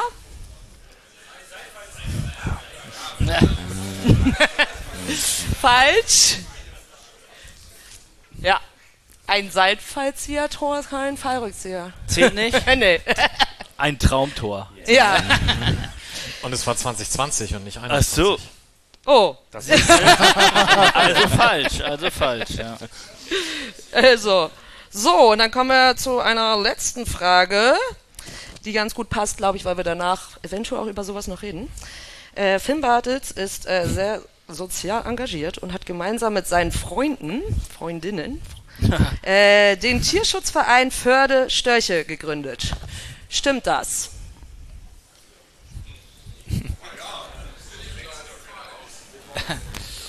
Wer glaubt, das ist falsch? Und? Ja, ist ein schöner Name, finde ich, Förderstörche. aber wir haben den Verein Fördelütten ins Leben gerufen, der sich an bedürftige Kinder richtet. Oder Ja. Der, ja. Ja, super. Vielen Dank, ihr wart sehr gut. Aber Förde Störche, ja, gefällt mir. Gefällt na, so mir ein paar gut. Störche retten und so, das wäre auch nochmal was. Also Ja. finde ich, denkt nochmal drüber nach. Genau darüber sprechen wir jetzt. Und jetzt haben wir, das haben wir vorher nicht geprobt. Das habe ich vorhin einmal ganz kurz angekündigt. Ich glaube, ihr habt das aber alle noch nie mitgekriegt gehabt. Und deswegen probiere ich das jetzt. Ich werde jetzt singen. Und ihr steigt dann hier auf der Bühne alle mit ein. Den Text habe ich ja vorher rumgeschickt. Ja. Und dann Genau. kommen wir jetzt und hier. Die Fördelütten so. helfen dir. Der ist seit heute übrigens auf Spotify auch. Ah, siehst du, auf ist echt Spotify. ein cooler Song, ähm, aber ich muss selber noch mal ein bisschen üben. Ja, hab ich Damit haben sie mich nämlich überrascht, äh, meine Jungs und äh, Peter, äh, Wiederik und äh, ja, und Co. Was? Nein, äh, schöner Song. Also kann man echt mal reinhören. Ist jetzt auf Spotify. Ist auch auf YouTube. Also, und YouTube. erzähl mal, was ist das? Fördelütten heißt das Ganze? Förde-Lütten, ähm, ja, der Name ist ja schon so ein bisschen ähm, ja, plattdeutsch für die Lütten, aber auch an der Förde, also in der Kieler Förde. Ähm, es geht darum, ähm, ja, wir sagen wir mal, wir waren zu dritt, drei Mitstreiter, äh, die, wir kennen uns auch vom Fußball. Uns ging es immer gut, ähm, unsere Kindheit war wohlbehütet, wir hatten Urlaube, konnten wir machen, wir hatten, ja, uns hat es eigentlich an nichts gefehlt und so haben wir schon seit Jahren irgendwie den Wunsch gehabt, mal was zurückzugeben, was zurückgeben zu können haben dann den Verein 2021 äh, ins Leben gerufen mit, mit äh, sechs anderen Mitstreitern, also wir sind insgesamt zu neunt. Und ähm, das Ziel ist halt, äh, bedürftigen Kindern ähm, zu helfen in Kiel und Umgebung. Kindern, die aus finanzieller Hinsicht benachteiligt sind oder halt ja, körperliche Einschränkungen haben oder Schicksalsschläge erleiden mussten. Ähm, da unter die Arme zu greifen, da ein bisschen bekannter zu werden, dass dann ähm, die Leute auf uns zukommen können. Ähm, ja, jetzt Sonntag haben wir tatsächlich äh, ein Turnier für äh, Einrichtungen, äh, stat stationäre Einrichtungen für Kinder und Jugendliche, ähm, die in Kinderheimen halt untergebracht sind. Das ist dann so Erlebnisse schaffen, aber auch hier und da ermöglichen wir es mal, ähm, ja, oder machen wir mal Anschaffungen wie ein Lastenrad, weil die Familie das nicht stemmen kann für ein gehandicaptes Kind. Und so, ja, versuchen wir einfach ein bisschen was äh, zurückzugeben, gerade den Kindern und den Familien, denen es nicht so gut geht.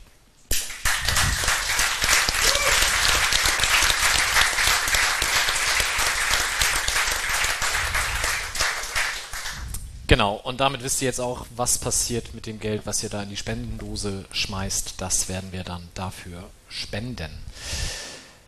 Damit, jetzt hast du mich völlig irritiert mit dem Sonntag, weil Sonntag steht doch das wichtige Spiel gegen MTV Dänischen Hagen 2 an. Ja, da komme ich auch verspätet zum Treffpunkt. Ah, okay. Kostet, kostet das Geld bei euch eigentlich? Also so einen normalen, ich habe von dir vorhin schon gehört, die Vereinskasse oder die Teamkasse wird nicht aufgebessert, weil ihr immer nur Bierkästen zur Strafe zahlen müsst. Jetzt Kost- beim Fußball, ne? Ja, ja. Nö, ja, es gibt immer nur Bier. Also das ist sehr gut. Da kann ich mich nicht gegen wehren. Also auch Ähm, beim, beim zu spät kommen zum Treffpunkt und in meiner Mannschaft gibt das nicht nur bitterböse Nachrichten, sondern kostet das auch direkt Geld. TUS ist der zweite Herren, wer fragt. Wir spielen Sonntag auch, aber 13 Uhr. Ähm, das heißt, ihr müsst da nicht, ich bin da immer noch fasziniert von. Du wirfst dann einfach einen Kasten Bier in die Runde und dann ist alles vergeben und vergessen. ja, so einfach ist das. bei uns. Braucht, braucht ihr noch ein untalentiertes Aber dafür ist die Liste auch unendlich. Die Liste ist unendlich lang mit Kisten. Es gibt, es gibt harte Schlicks, äh, Schicksale, ich sehe das schon. ja, besonders danach. Dann immer. Okay, also du spielst für die zweite Herren des, äh, der Spielvereinigung Eidertal-Molfsee. Das ist die Kreisklasse A in Schleswig-Holstein. Ich kenne mich da so ein bisschen aus, weil ich ja in dem Bereich auch pfeife. Das heißt, erstmal, ihr habt keine Assistenten. Nee, das ist, das ist wirklich mit das Schlimmste, weil du Also denkst, nur ein Schiedsrichter, keine Linienrichter. Ja. Und die sind ja auch nicht alle flott unterwegs. Ähm, das ist echt mit so das Schlimmste, weil du denkst manchmal, das war doch jetzt aber fünf Meter abseits und es kann ja auch manchmal gar nicht gesehen werden, weil der guckt auf den Ball, der schlägt ihn lang und dann läuft da einer schnell rein. Also das ist ja auch gar nicht möglich. Deswegen ist das ja kein Vorwurf, ähm, aber das ist auf jeden Fall eine Riesenumstellung. Das ist dann ganz wichtig, dass alle Spieler auf dem Feld das kommentieren, ne? Ja, sowieso. Also äh, da äh, wird keine Szene unkommentiert gelassen, glaube ich. Kann man dann nicht das eigene Spiel auf die, sagen wir mal, Widrigkeiten des Schiedsrichterwesens in der Klasse hin optimieren, dass man immer Spieler so knapp an der Abseitsgrenze stehen hat? Ja, aber umgekehrt wird der Abseits gepfiffen, weil da muss man ja nicht hinterherlaufen. Ach Also so. das ist ja auch also Ich sehe das Problem. Also Nein, das war jetzt also war ein Spaß. Es ist einfach schwierig, glaube ich. Ähm, ja. Und ich habe sehr gute Erfahrungen damit gemacht, als Schiedsrichter dann einfach, wenn jemand sich da beschwert, zu sagen, ey, Digga, du spielst Kreisklasse A, steig einmal auf, spielst du Verbandsliga, hast du Assistenten, alles ist viel besser. ja, so einfach ist das. Ne? Du bist bestimmt ein äußerst beliebter Schiedsrichter, Mikey. Steig halt auf. Ist übrigens Quatsch, Hat, ist nicht hat Finn ja auch geschafft in seiner Karriere. Ja, ist aber übrigens jetzt- Kreisliga, aber da haben sie trotzdem Assistenten. Ne? Was ist denn der größte Unterschied zum Profifußball? Jetzt mal abgesehen von keine Assistenten. Ist es wirklich, ich muss meine Tasche selber packen? Ja, also die ersten Male habe ich tatsächlich was vergessen. ja, das ist ja, als Profi hast du deine Kulturbeutel. Äh, wenn du den mal nicht dabei hast, dann hast du halt, ja, mal kein Gel in den Haaren. Aber jetzt muss Fußballschuhe, Schienbeinschoner, Handtuch, Badelatschen, also irgendwas vergisst man immer. Und vor allem vergisst man sie danach in der Sporttasche. ja, auszupacken. Ja, Ja, ja, das ist das Schlimmste. ja. Aber Und dann da- ist Sommerpause, Da ja. krieg ich, Alles schon dann krieg ich aber was zu hören, wenn das passiert. Das? Ah, ja. Moment, das Handtuch war doch weiß vorher. Ihr habt jetzt aber acht Spiele, acht Siege, die meisten davon auch relativ deutlich. Wobei den deutlichsten, der war gegen SG Felde Bredenbeek 2 mit 8 zu 0. Da warst du nicht dabei. Da war ich nicht. Ja. da wissen wir ja, woran es liegt. Ähm, da sind sie beflügelt. Nein, aber Ja, ansonsten hast du acht Tore schon gemacht in den Spielen. Ähm, wie ist das denn so? Kommen da erstmal die Gegner an vor dem Anpfiff und sagen, Herr Bartels, eine Autogrammkarte bitte? Oder? nein. Also ich glaube, das ist in jeder Liga gleich. Also ich, alle wollen das Spiel gewinnen. Alle gehen genauso zur Sache. Jetzt nicht übermäßig, aber auch ganz normal. Und danach wird sich die Hand gegeben und äh, ist alles gut. Aber insgesamt ist es schon so, dass wir eine Mannschaft haben, die haben teilweise Holstein Vergangenheit, mit denen habe ich in der Jugend bei Holstein gespielt oder die haben Oberliga und so gespielt. Also wir haben schon insgesamt ein ganz gutes Niveau in unserer Mannschaft und dadurch ähm, ja, muss das Ziel dann eigentlich auch sein, äh, eine Klasse höher zu spielen. Das heißt nächstes Jahr Kreisliga, dann mit Ja. Assistenten. Weiß ich nicht, ist das bei uns in Kiel auch so? Also Kreis Siegeberg ist das so, da würde ich es in Kiel ja mal erst recht erwarten. Aber Ja. Noch, noch ein Grund mehr aufzusteigen. Auf jeden Fall. Und ich habe in der Doku auch gesehen, du hast jetzt Urlaub in den Herbstferien gebucht. Was sagt das Team denn dazu? Ja, das ist ja das Gute, dass man ähm, halt mal sagt, so, jetzt bin ich mal weg. Äh, dafür haben wir auch genug Leute. Wir sind teilweise beim Training über 30 Mann. Ähm, auf dem Sonntag wird es ein bisschen enger. Äh, dann sind das vielleicht 14, 15. Aber wir haben da genug Leute und ähm, deswegen habe ich mich ja auch bewusst für die zweite entschieden und nicht für die erste, damit ich nicht noch dreimal die Woche trainieren muss und auch am Wochenende spielen sollte. Ähm, deswegen ist das jetzt ganz frei. Gestern habe ich abgesagt, nee, vorgestern muskuläre Probleme. Äh, und äh, ja, ich muss ja bei dieser App da einen Grund angeben. Prost. Ne? Aber für Sonntag habe ich jetzt doch zugesagt. Ja. Geht dann wieder. Mein Sohn hat letztens auch gespielt, von daher, ich kenne jetzt die Anlage. Ihr habt diesen wunderschönen Kunstrasen mit so einer kleinen Tribüne und daneben ist der Rasen, da ist eher so eine, Ban so eine Bande drumrum. Was ist das denn für ein Unterschied jetzt zu vorher? Ich meine, ihr habt auf Kunstrasen ja sicherlich auch mal trainiert, aber auf Kunstrasen spielen, ist das ein großer Unterschied? Ja.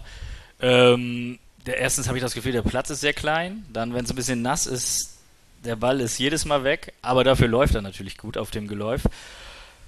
Der Hauptvorteil ist eigentlich, dass da Flutlicht ist und wir Freitagabend spielen können. Also die Heimspiele sind immer Freitagabend. Das ist noch ein Grund äh, gewesen, warum ich mich dafür entschieden habe. Ähm, sonst spiele ich natürlich lieber auf Rasen, aber ich hatte noch nie Schwierigkeiten mit den Gelenken oder Knien. Das ist dann eher die Hüfte, aber die macht Äh, auch, auch auf jedem Geläuf ein bisschen Probleme. Deswegen ist für mich der Hund, Kunstrasen an und für sich gar kein, gar kein Problem. Ja, und Sonntag gegen MTV Dänischen Hagen 2. Zwei? Ja. Zwei. Aber ihr habt ja schon gegen die dritte von Altenholz gespielt. Also Da war ich auch nicht dabei. Achso. Stimmt, auch, habe ich aufgeschrieben. War ich, glaube ich, auch im Urlaub. Dann lass uns doch mal zu deinen anderen Wochenendaktivitäten kommen. Schaust du noch Fußball, zweite Liga momentan? Ja, weniger, bewusst weniger erstmal, weil ich halt das machen möchte, was dann anfällt mit der Familie oder selber kicken oder so.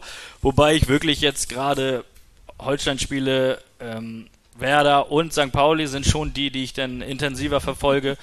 Ähm, ja, aber ich würde jetzt nicht sagen, dass ich ja voll auf der Höhe bin im Moment.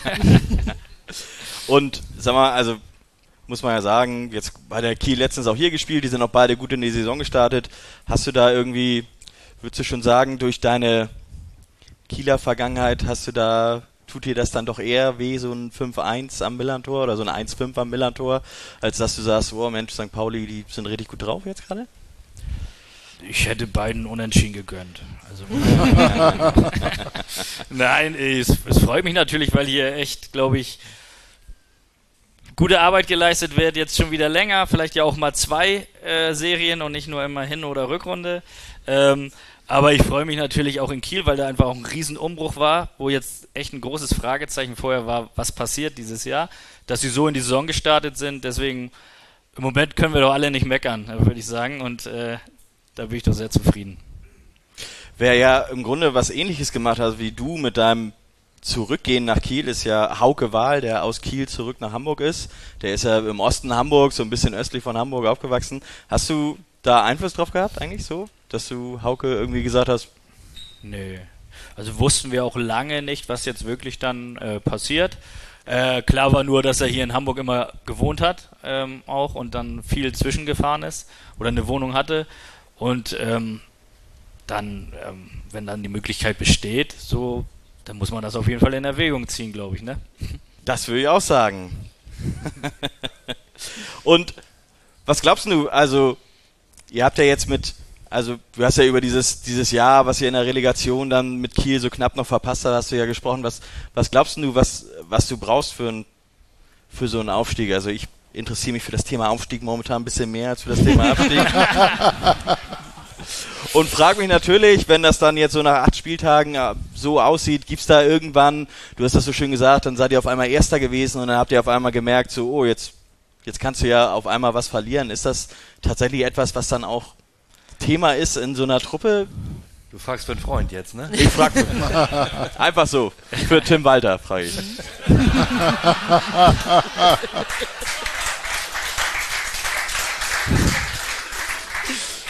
Das ist kein Freund, möchte ich dazu sagen.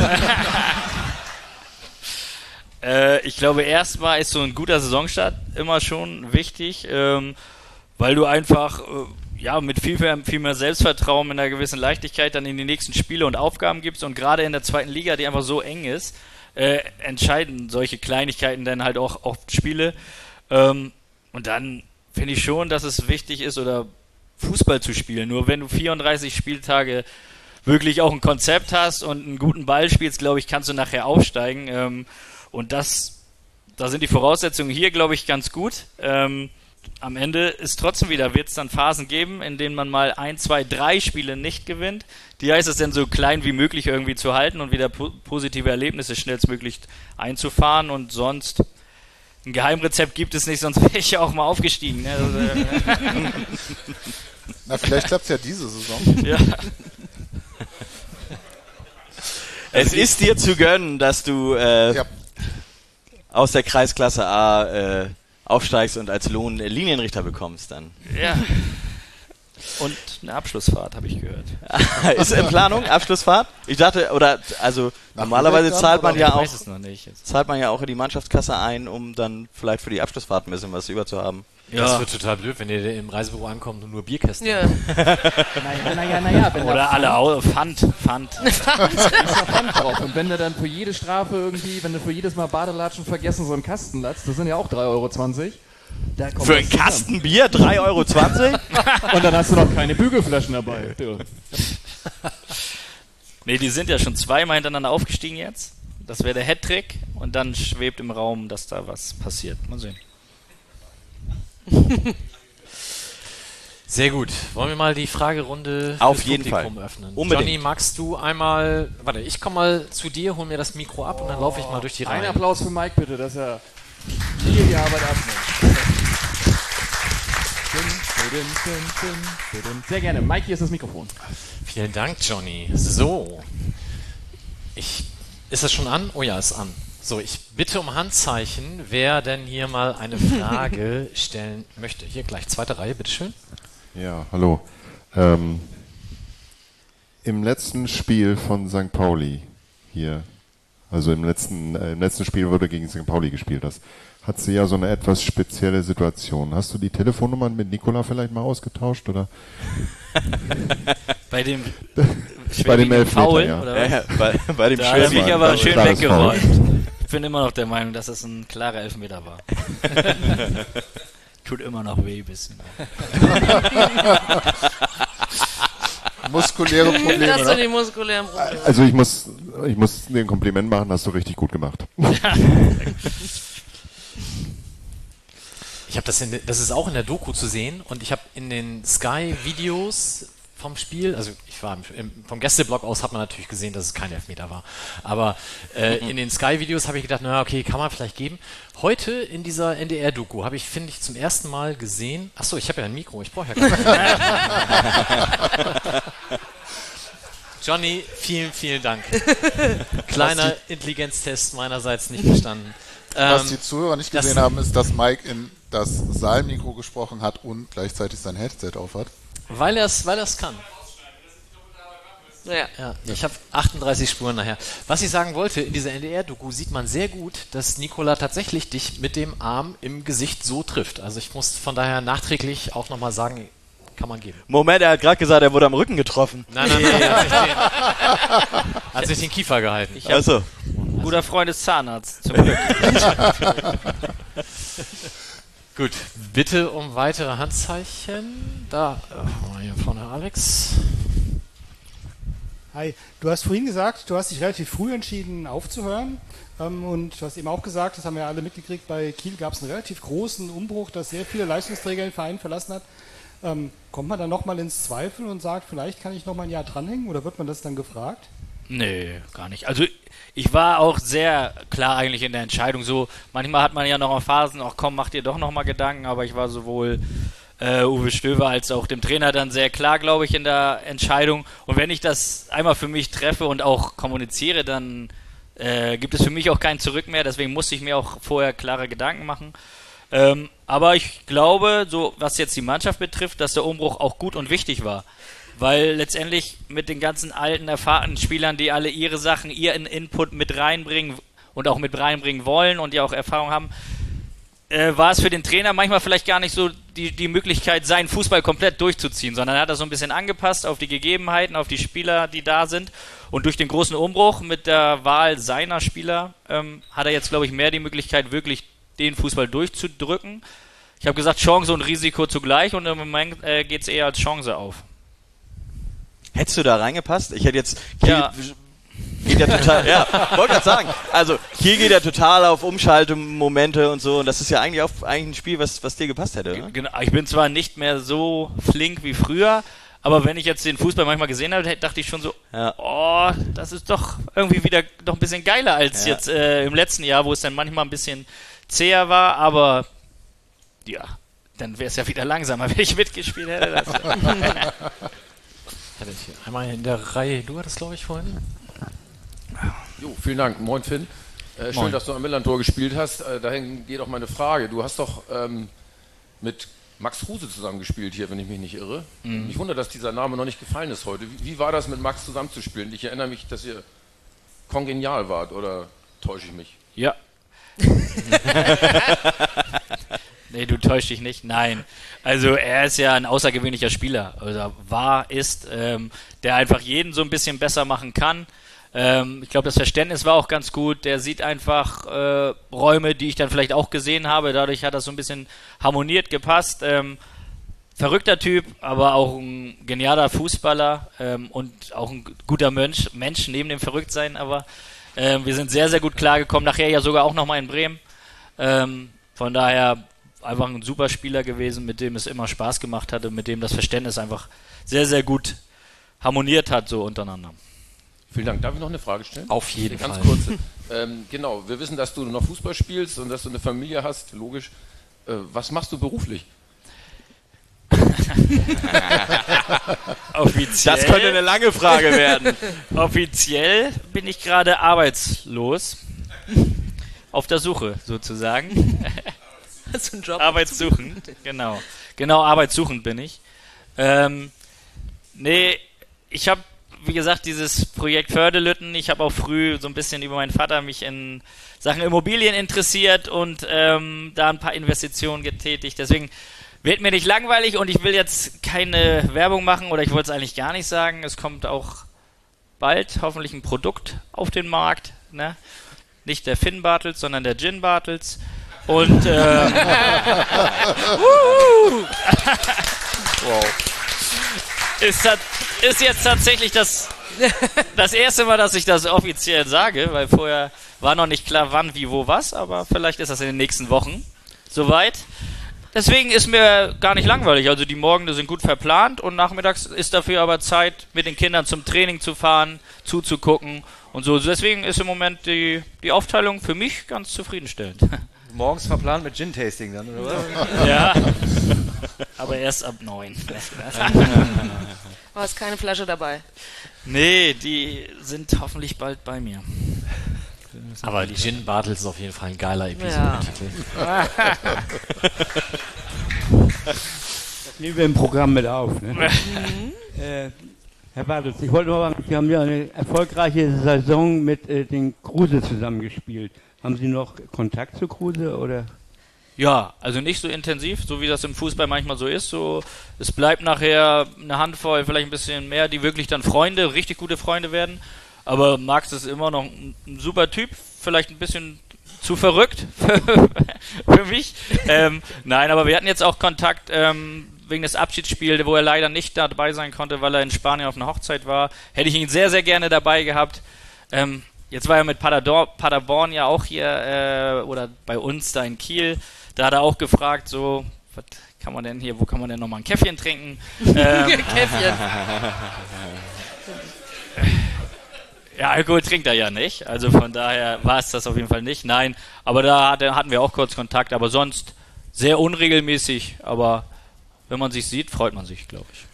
Gibt es denn Pläne, den vielleicht nächste Saison nochmal nach Molfsee zu locken? Äh, da, ah, das ist, glaube ich, ein bisschen hochgegriffen. Wir baggern da eher so an äh, Hochgegriffen Kumpel bei, Kruse, ja. bei, Ja, ja. äh, äh, bei Holstein Kiel 2. So, das ist dann eher unser Regal. So, ich reiche das Mikrofon an Aline. Wer sind denn die guten Freunde, die geblieben sind? Ja, ich darf ja jetzt dann keinen vergessen, ne? Ähm, äh, ja, richtig gute sind jetzt so, wenn das jetzt nur auf St. Pauli gemünzt ist, dann sind das so ja, Sören Gonter. Äh, dann wird's schon eng, ne? Wie hießen die noch? ja, Ma Marc Statkowski, aber auch, man hat nicht viel Kontakt, aber jetzt war er beim Abschiedsspiel, das ist so wie früher. Es gibt einfach so manche, da ist das einfach wie früher. Sonst sind halt gerade, weil es in Bremen halt dann auch Richtung Familie ging, sind da viele engere Verbindungen entstanden, durch die Familie auch, ähm, wo man jetzt noch, noch engeren Draht hat. Ähm, Dennis Dauber war immer ein super Kumpel hier. Ähm, ja, wie gesagt, es wird dann unfair, wenn ich irgendjemanden vergesse. Schnecke natürlich, er konnte ja auch nicht dabei sein, weil er mit den Damen unterwegs war beim Abschiedsspiel. Aber ich war bei seinem Spiel auch krank. Ähm, Muskuläre Probleme. Muskuläre Probleme, ja. Nein, wirklich krank. Nein, es, also man hat mit den Menschen so, so eine geile Zeit immer gehabt. Aber ja, durch die Entfernung und so, man hat immer was auf dem Zettel, schreibt man nachher ein bisschen weniger, wird's weniger. Und trotzdem ist es so, wenn ich ihn jetzt sehe, dann ist es einfach wieder äh, cool und schön, sich einfach zu treffen. Und so wird es hoffentlich auch bleiben äh, mit den meisten oder mit vielen. Ist es denn eigentlich, Entschuldigung, dass ich jetzt einmal voll hier dazwischen rätsche, ähm, ist es denn eigentlich so, dass du außer mal Jugendtrainer für die Rivalen, wo dein Sohn zufällig spielt, äh, vielleicht auch dann doch mal an die Seitenlinie äh, noch ein bisschen ambitionierter zu gehen, ohne das zu sagen, dass du keine Ambitionen hättest äh, für, bei Sechsjährigen, aber Also nee, also wenn, dann sehe ich mich schon bei Kindern oder Jugendlichen. Also ich sehe mich gar nicht ähm, im Profibereich oder Herrenbereich. Ähm, da passe ich aus meiner Sicht nicht hin, so von meiner Art und so. Ähm, aber mit Kindern und Jugendlichen, das kann ich mir vorstellen. Gibt es weitere Fragen? Da vorne. Eine noch, äh, hallo Finn. Äh, Die Fankultur wird ja bei St. Pauli groß geschrieben, bei deinem äh, anderen Verein äh, Hansa Rostock ja auch äh, totale Unterstützung, aber trotzdem unterscheiden die sich ja sehr in ihren Auffassungen. Inwieweit hat dich das oder äh, die Spieler überhaupt ähm, so bewegt und angefasst, womöglich? Ja, ich, es ist ja immer schwierig, so Vergleiche anzustellen. Ähm, der grö größte Unterschied so für mich oder war halt dieses, was ich vorhin schon mal angesprochen habe, dieser äh, unbändige, diese unbändige Unterstützung, egal ob in schlechten oder guten Phasen. Also wenn ich mal, wir waren natürlich auch als Bundesligist komplette Außenseiter, aber wenn ich da an das 1-8 gegen Bayern denke, wo man ja fast bei Marcel Egers Tor ein schlechtes Gewissen hatte, dass das Stadion nochmal ausgerastet ist, ähm, dann ist das einfach so einzigartig und ähm, ein bisschen das Gegenteil haben wir halt erlebt, als es ähm, Richtung dritte Liga in Rostock ging, ähm, wo dann teilweise ins Stadion wollten die in die Kabine, haben unseren Bus vermummt angehalten und so. Da hat man halt ähm, eine andere Seite kennengelernt. Ich kann natürlich nicht sagen, ob das hier im, gegen Abstieg in der in Richtung dritte Liga anders ge so gewesen wäre, aber das glaube ich halt nicht. Und da, ja, ist glaube ich, die Extreme sind dann positiv hier ein bisschen und manchmal negativ dann woanders äh, gewesen, ähm, zu sehen gewesen. Ähm, aber ja, letztendlich ist es ja eigentlich nur Fußball. Also so denke ich es.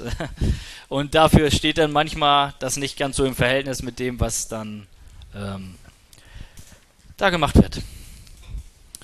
Ich habe die ganze Zeit noch so eine, so eine Frage auf der Zunge und jetzt stelle ich die doch mal, weil die ganz gut dazu passt. In der Zeit, wo du in, bei Werder gespielt hast, ähm, in den Jahren ist ja unser geliebter Vorortverein ja in seine Liga, in die Liga, wo er hingehört, gepasst.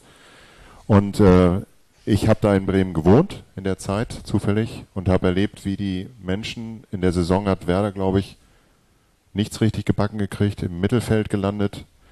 Aber als der Vorortverein dann abgestiegen ist, haben sie auf den Straßen getanzt. Habt ihr davon was mitgekriegt bei Werder? Das fand ich nämlich ziemlich schräg irgendwie so, äh, von der von der Fankultur her. Ähm, Das habe ich jetzt gar nicht mitgekriegt. Ich weiß auch gar nicht genau, welche Saison das war. Äh, deswegen weiß ich Ist schon Ist ganz schon schön lange her, also. Ja. Die sind auch mittlerweile Dino in der zweiten Liga. als die Uhr damals aufhörte zu zählen. ne? Ja, aber ich weiß jetzt das Jahr nicht, deswegen kann ich es sagen. 18. aber es kann auch sein, dass wir da am letzten Spieltag die Klasse gehalten haben. Ich weiß es nicht mehr. Nee, nee, das, das war eine sehr durchschnittliche Saison von Werder. Das weiß ich nämlich, weil ich habe mich gewundert, dass die Menschen da so begeistert waren und auf den Straßen tanzen, habe mich dann gefragt, warum. Also das ist, die Bremer Fankultur ist, glaube ich, auch schon ziemlich speziell. Also es, es war jetzt ja auch nicht so, dass die St. Pauli-Fanszene das komplett teilnahmslos entgegengenommen hat. Das glaube ich auch nicht. So, ich gucke nochmal in die Runde. Überlegt nochmal, ob ihr letzte Fragen habt. Wir wollen uns natürlich bei dir auch bedanken, Finn. Deswegen, wir haben das mit dem Gin nicht gewusst äh, und äh, liefern deswegen jetzt schon mal ein Sechserträger ausgewähltes Bier von der Kehrwieder Kreativbrauerei. Das reicht nicht ganz für die Kiste in der Kabine, aber vielleicht kannst du da ja zumindest mal Auswahl. Nee, das ist auch zu schade dann für die Kabine. Ne? danke, danke.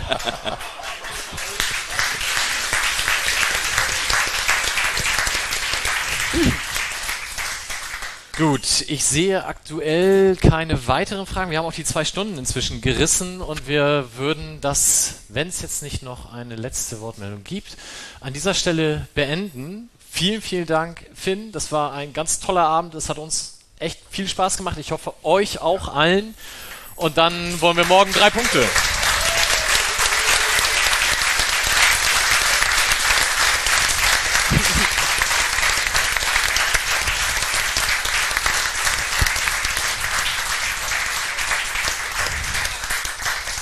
So, dann können wir die Mikros wieder ausmachen. Ja.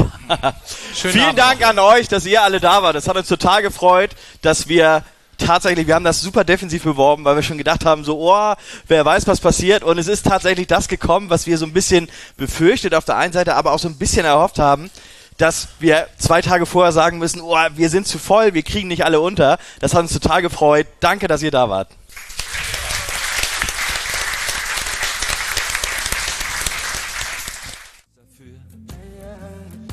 Vielleicht denkst du, da habt ihr recht und suchst schon ganz schön lang. Einen Weg ins Glück, doch findest keine Tür. Du fragst dich, wann wird alles wieder gut? Wann zaubert wer ein Lächeln aus dem Hut? Und dann kommen wir, jetzt und hier. Die Förderlücken helfen dir. Wir freuen uns, wenn du lachst und deine Träume wirklich machst und denkst,